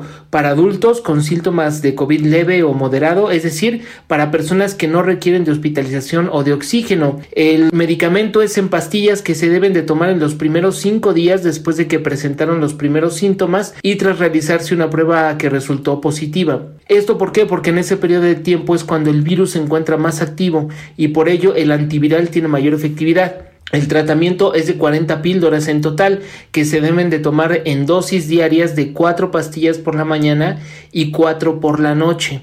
Este fármaco evita que el virus se multiplique en el cuerpo, eliminando la infección, los síntomas y el riesgo de contagiar a otras personas, aunque aclaró que este medicamento no sustituye a las vacunas ni tampoco a las medidas sanitarias. Es decir, este medicamento es una forma de complementarse con todo lo que ya existe para combatir la eh, pandemia de coronavirus. Es cuestión de tiempo de que el gobierno realice los primeros pedidos para que lo empecemos a ver, pues que lo empiece a suministrar. Y pues bueno, eh, hay que decir que se trata del primer antiviral oral que se aprueba en México y en América Latina. Entonces, pues va a dar mucho de qué hablar y vamos a ver los resultados porque se espera que tenga una efectividad de 50%, que es bastante alta. Entonces, pues es una muy buena noticia, Sergio Lupita, para salir de esta pandemia, para ir paliando los efectos de la pandemia. Y bueno, las personas de este laboratorio tienen confianza de que va a ayudar a reducir la pandemia y a ir mermando poco a poco la cantidad de contagios. Mi reporte, Sergio Lupita, muy buenos días. Bien, muchas gracias por esta información, Adrián Arias. Vamos a una pausa y regresamos.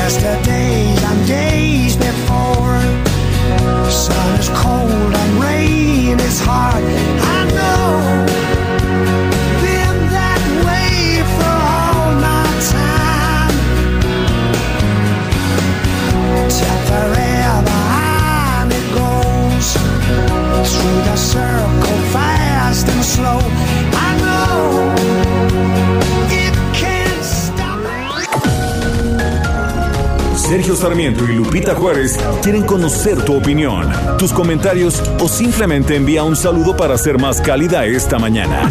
Envía tus mensajes al WhatsApp 5520 109647. Heraldo Radio, la HCL se comparte, se ve y ahora también se escucha.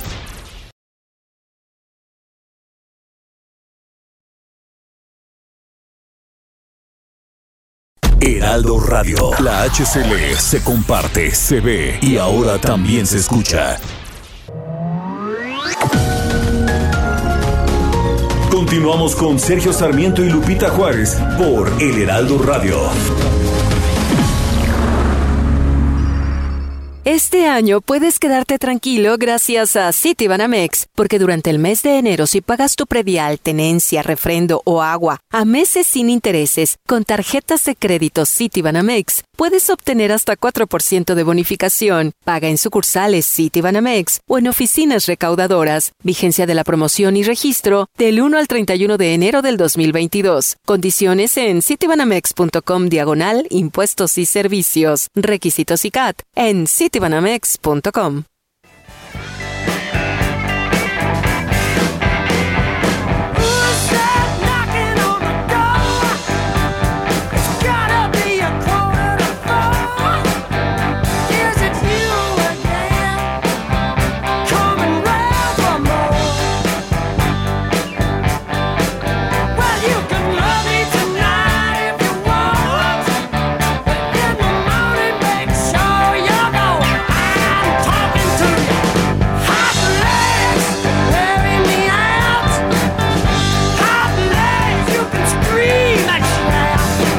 Seguimos escuchando música interpretada por Rod Stewart. Esto se llama Hot Legs, piernas calientes.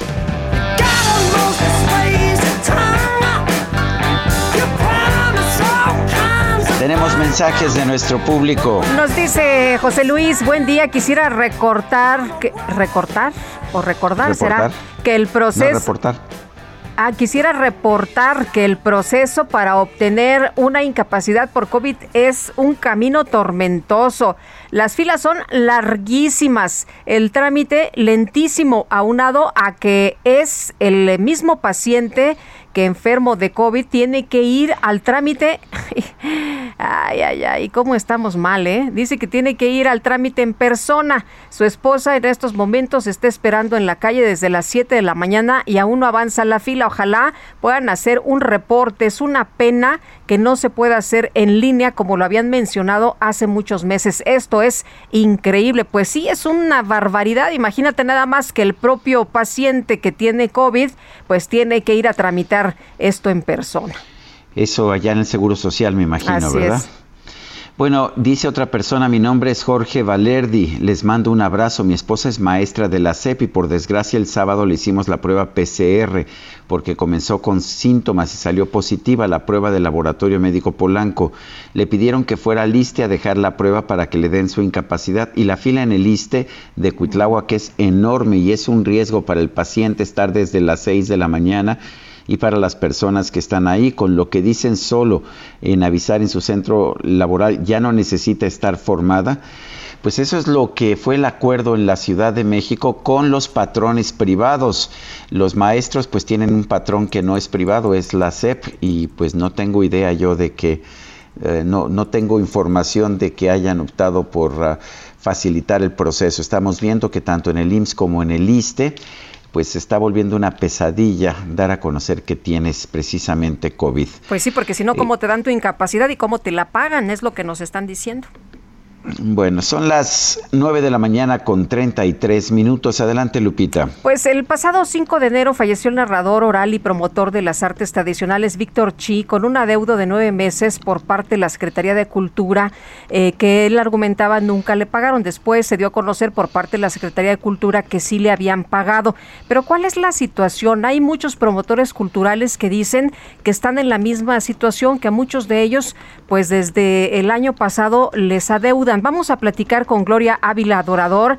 Ella es promotora cultural y cuentacuentos. Gloria, qué gusto saludarte esta mañana. Muy buenos días. Buenos días, mi querida Lupita, mi querido Sergio. Muchísimas gracias por el espacio. Pues la verdad es que, como siempre, pues la Secretaría de Cultura se lava las manos. Dicen que nos están pagando o dicen que eh, lo, lo que más dicen es que el SAT eh, no les ha depositado el dinero y por eso no se hacen festivales y por eso no se pagan sueldos. Yo tengo, por ejemplo, una deuda desde el año pasado, desde agosto, de dos, dos funciones que me hicieron favor de darme de la Secretaría de Cultura de la Ciudad de México, pero del programa Alas y Raíces, también de Alas y Raíces, que depende de Alas y Raíces Federal, y es la fecha que no nos han pagado.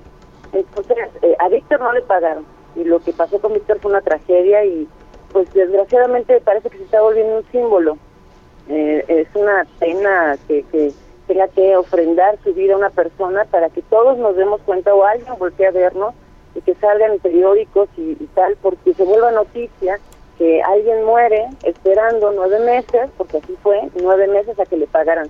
Quizá, quizá para lavarse las manos, porque ahí sí no puse ahí el dato, quizá le hayan pagado después de que falleció, pues para que nadie, si los investigan, pues realmente vean que le han pagado, pero no creo, porque la familia apenas se le hizo un homenaje este sábado, la red de narradores, narradoras orales le hicieron un homenaje cuentos vía Zoom y su esposa y su hijo estuvieron ahí y jamás mencionaron que ya lo hubieran pagado. Entonces, no sé por qué mienten, porque finalmente ellos son los que nos deben las funciones. Es lo que pasa siempre, Lupita, Sergio, que nosotros terminamos fiándole nuestro trabajo a secretarías e institutos de, cultura del Estado que me digas, dependiendo de quien sea, del SAC o de la federación, pero terminamos haciendo nuestro trabajo, damos y damos funciones, llegamos a las funciones y si bien nos va, nos van pagando en diciembre de este año las funciones desde abril, marzo, o sea, tú sabes cómo llegar, tú sabes si comiste o pagaste renta, hasta finales de año siguiente va, te pagan, pero este año creo que es de los peores que hemos pasado los promotores culturales y afortunadamente yo lo único que he trabajado para las raíces fueron esas dos funciones. Pero hay gente que ha trabajado todo el año y aún el día de hoy no le han pagado. Ahora son es, es un dinero que ya está aprobado, que está presupuestado, que no es un dinero que la gente haya ido a trabajar nada más para ver si le pagaban, no, es dinero que está presupuestado, ¿no?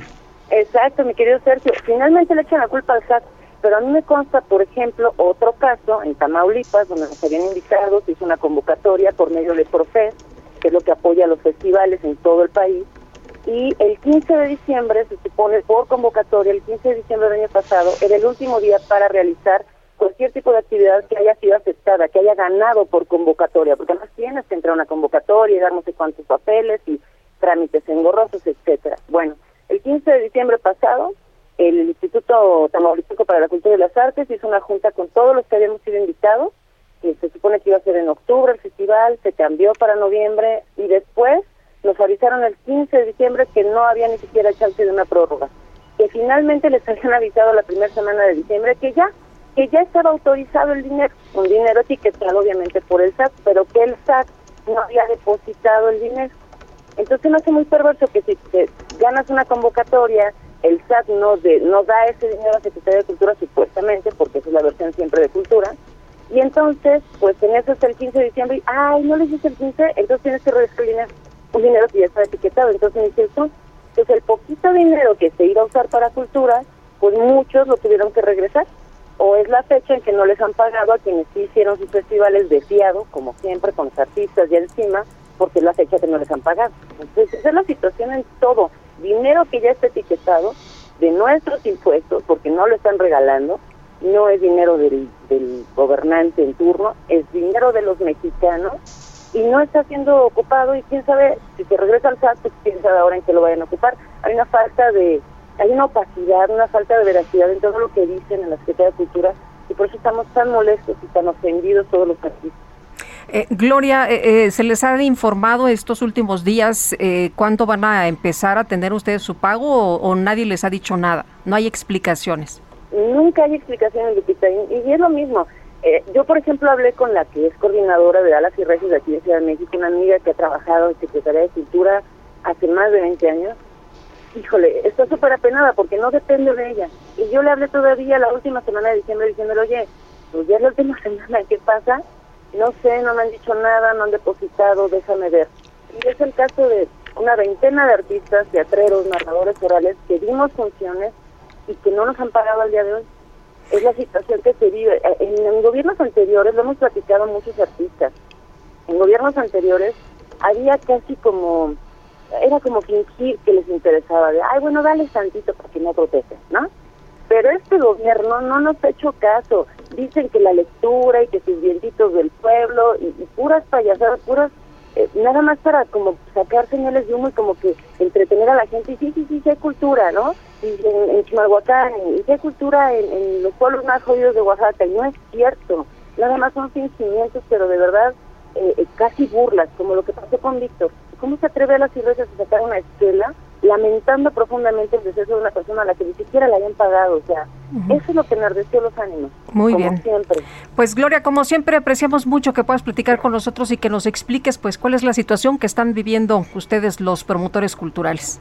Ay, muchas gracias, Sergio Lupita, de verdad. Y ojalá pudiéramos hablar más bien de libros, que es lo que a mí me gusta platicar con ustedes. Pues esta vez, esta vez nos, nos tocó hablar de la parte triste, de lo que nos toca vivir en la realidad, Sí. a lo que sí comemos.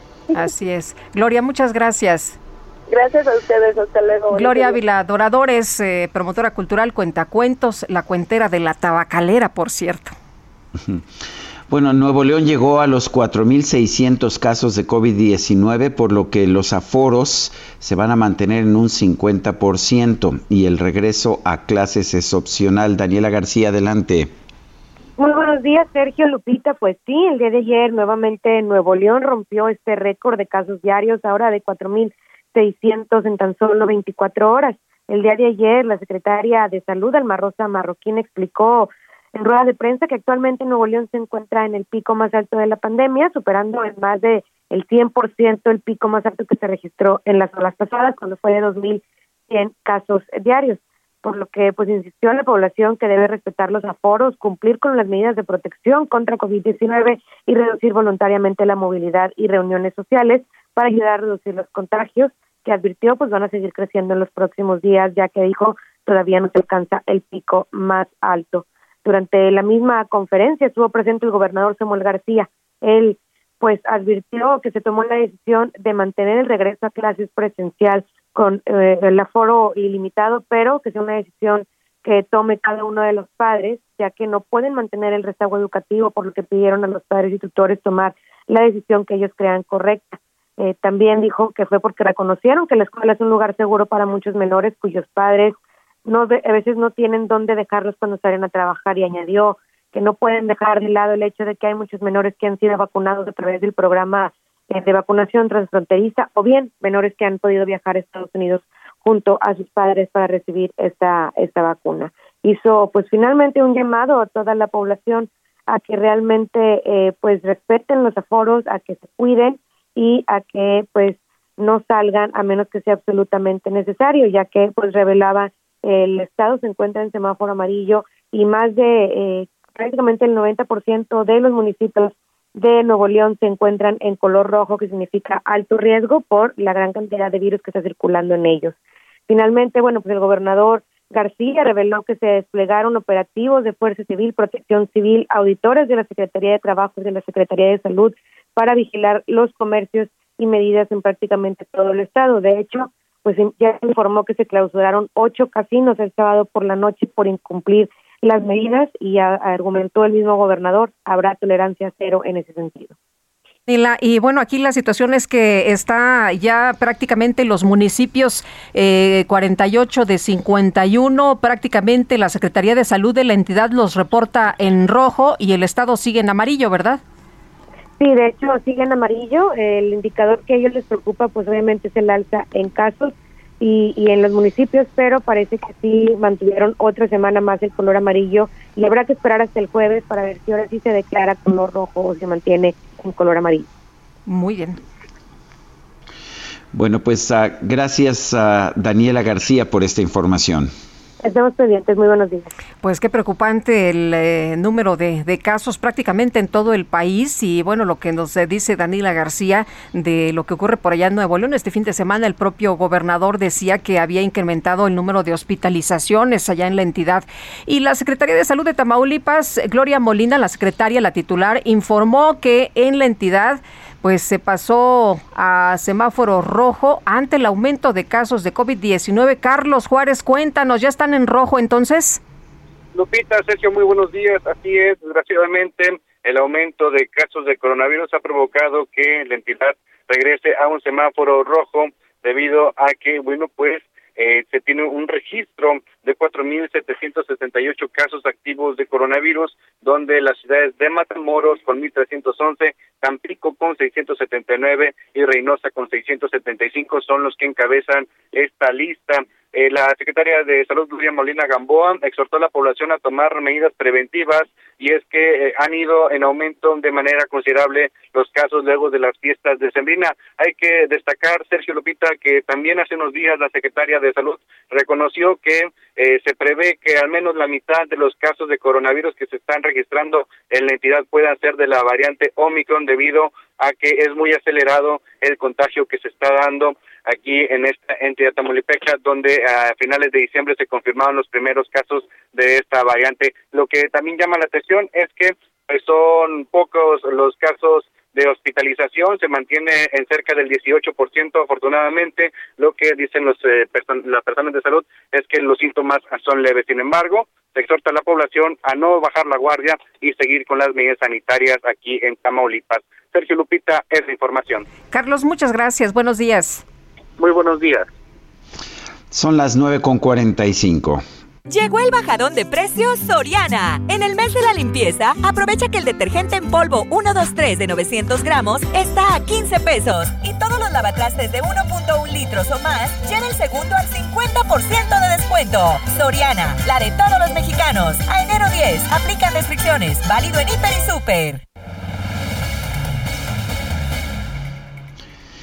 Bueno, vamos a echarle un vistazo a lo que está pasando en los teatros. La puesta en escena a golpe de calcetín continúa presentándose en el Centro Cultural Helénico. Cristian David es director, productor y actor. Cristian, gracias por tomar nuestra llamada. Cuéntanos de A golpe de calcetín, ¿de qué se trata? Hola, muchísimas gracias Sergio y a todos por allá en cabina. Gracias por la invitación. Pues mira, A golpe de calcetín está basada en el cuento homónimo de del gran escritor Francisco Hinojosa, que este año cumple 40 años de haber escrito el cuento, eh, esta pequeña novela eh, para los niños y las niñas.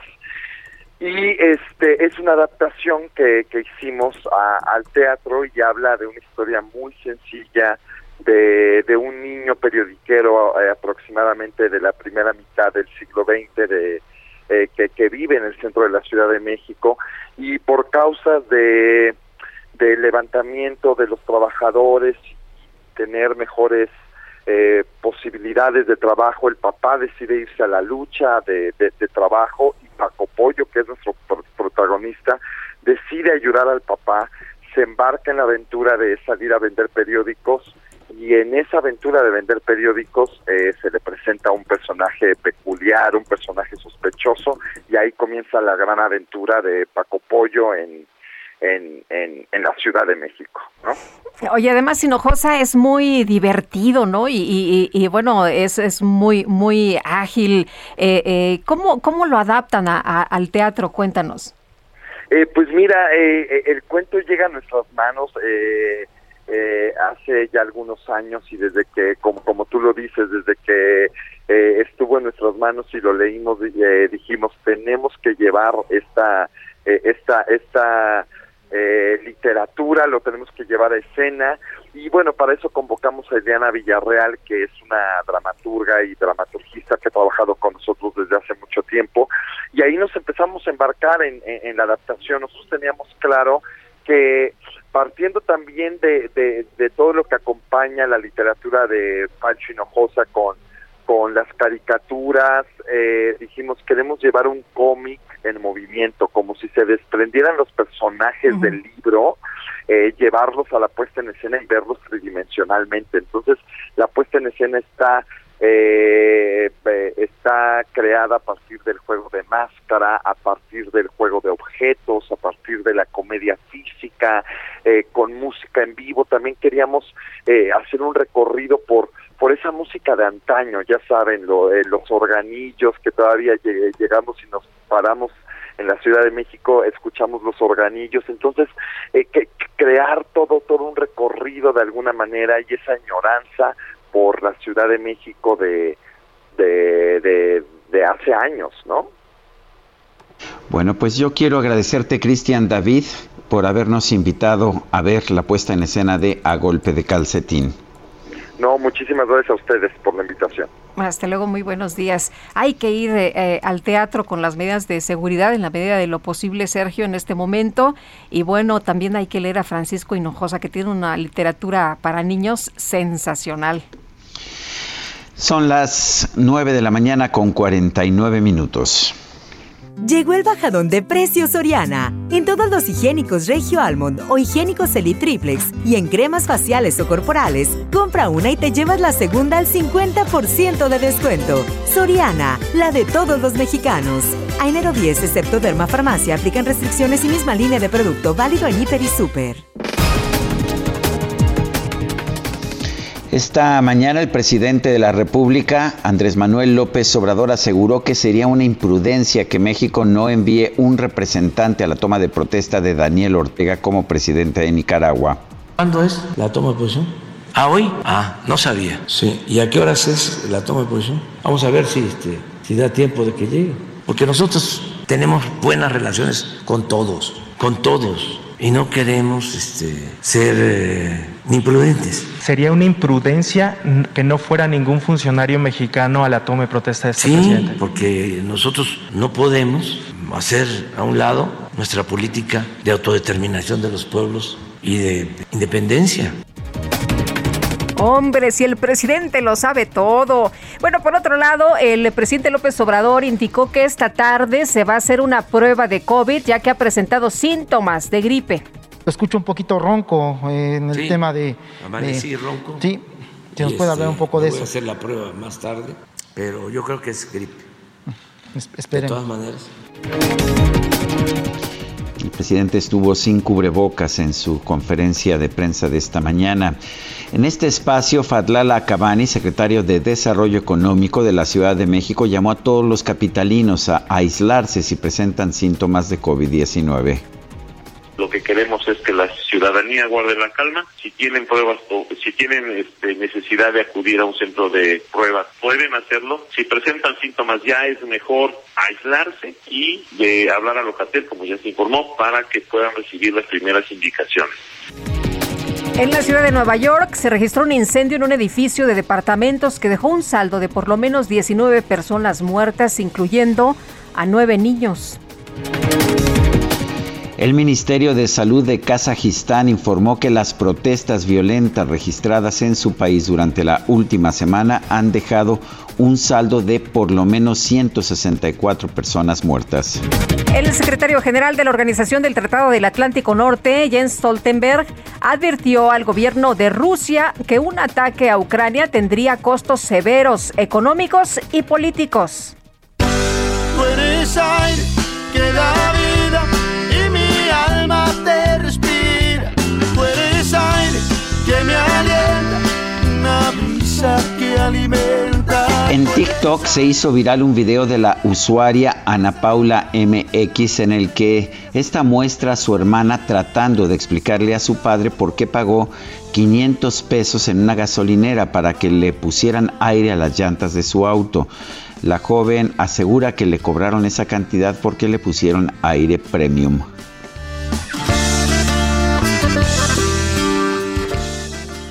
¿El aire a las llantas?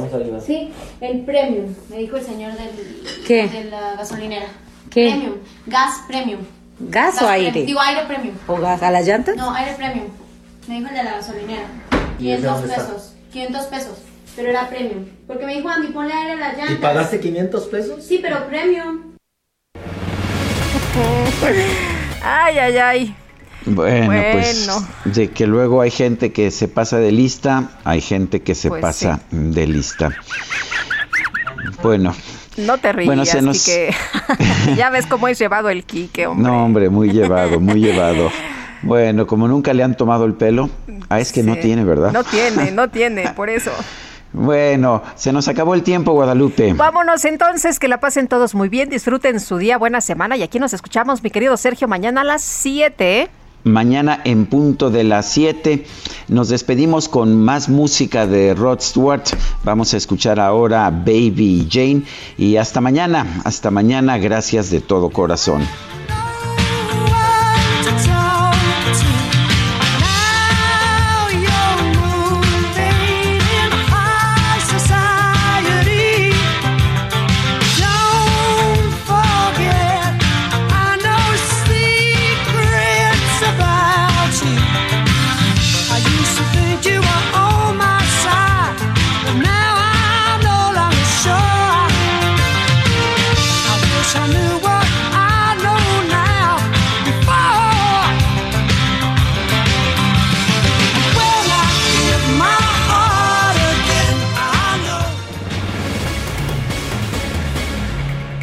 Heraldo Media Group presentó Sergio Sarmiento y Lupita Juárez por El Heraldo Radio.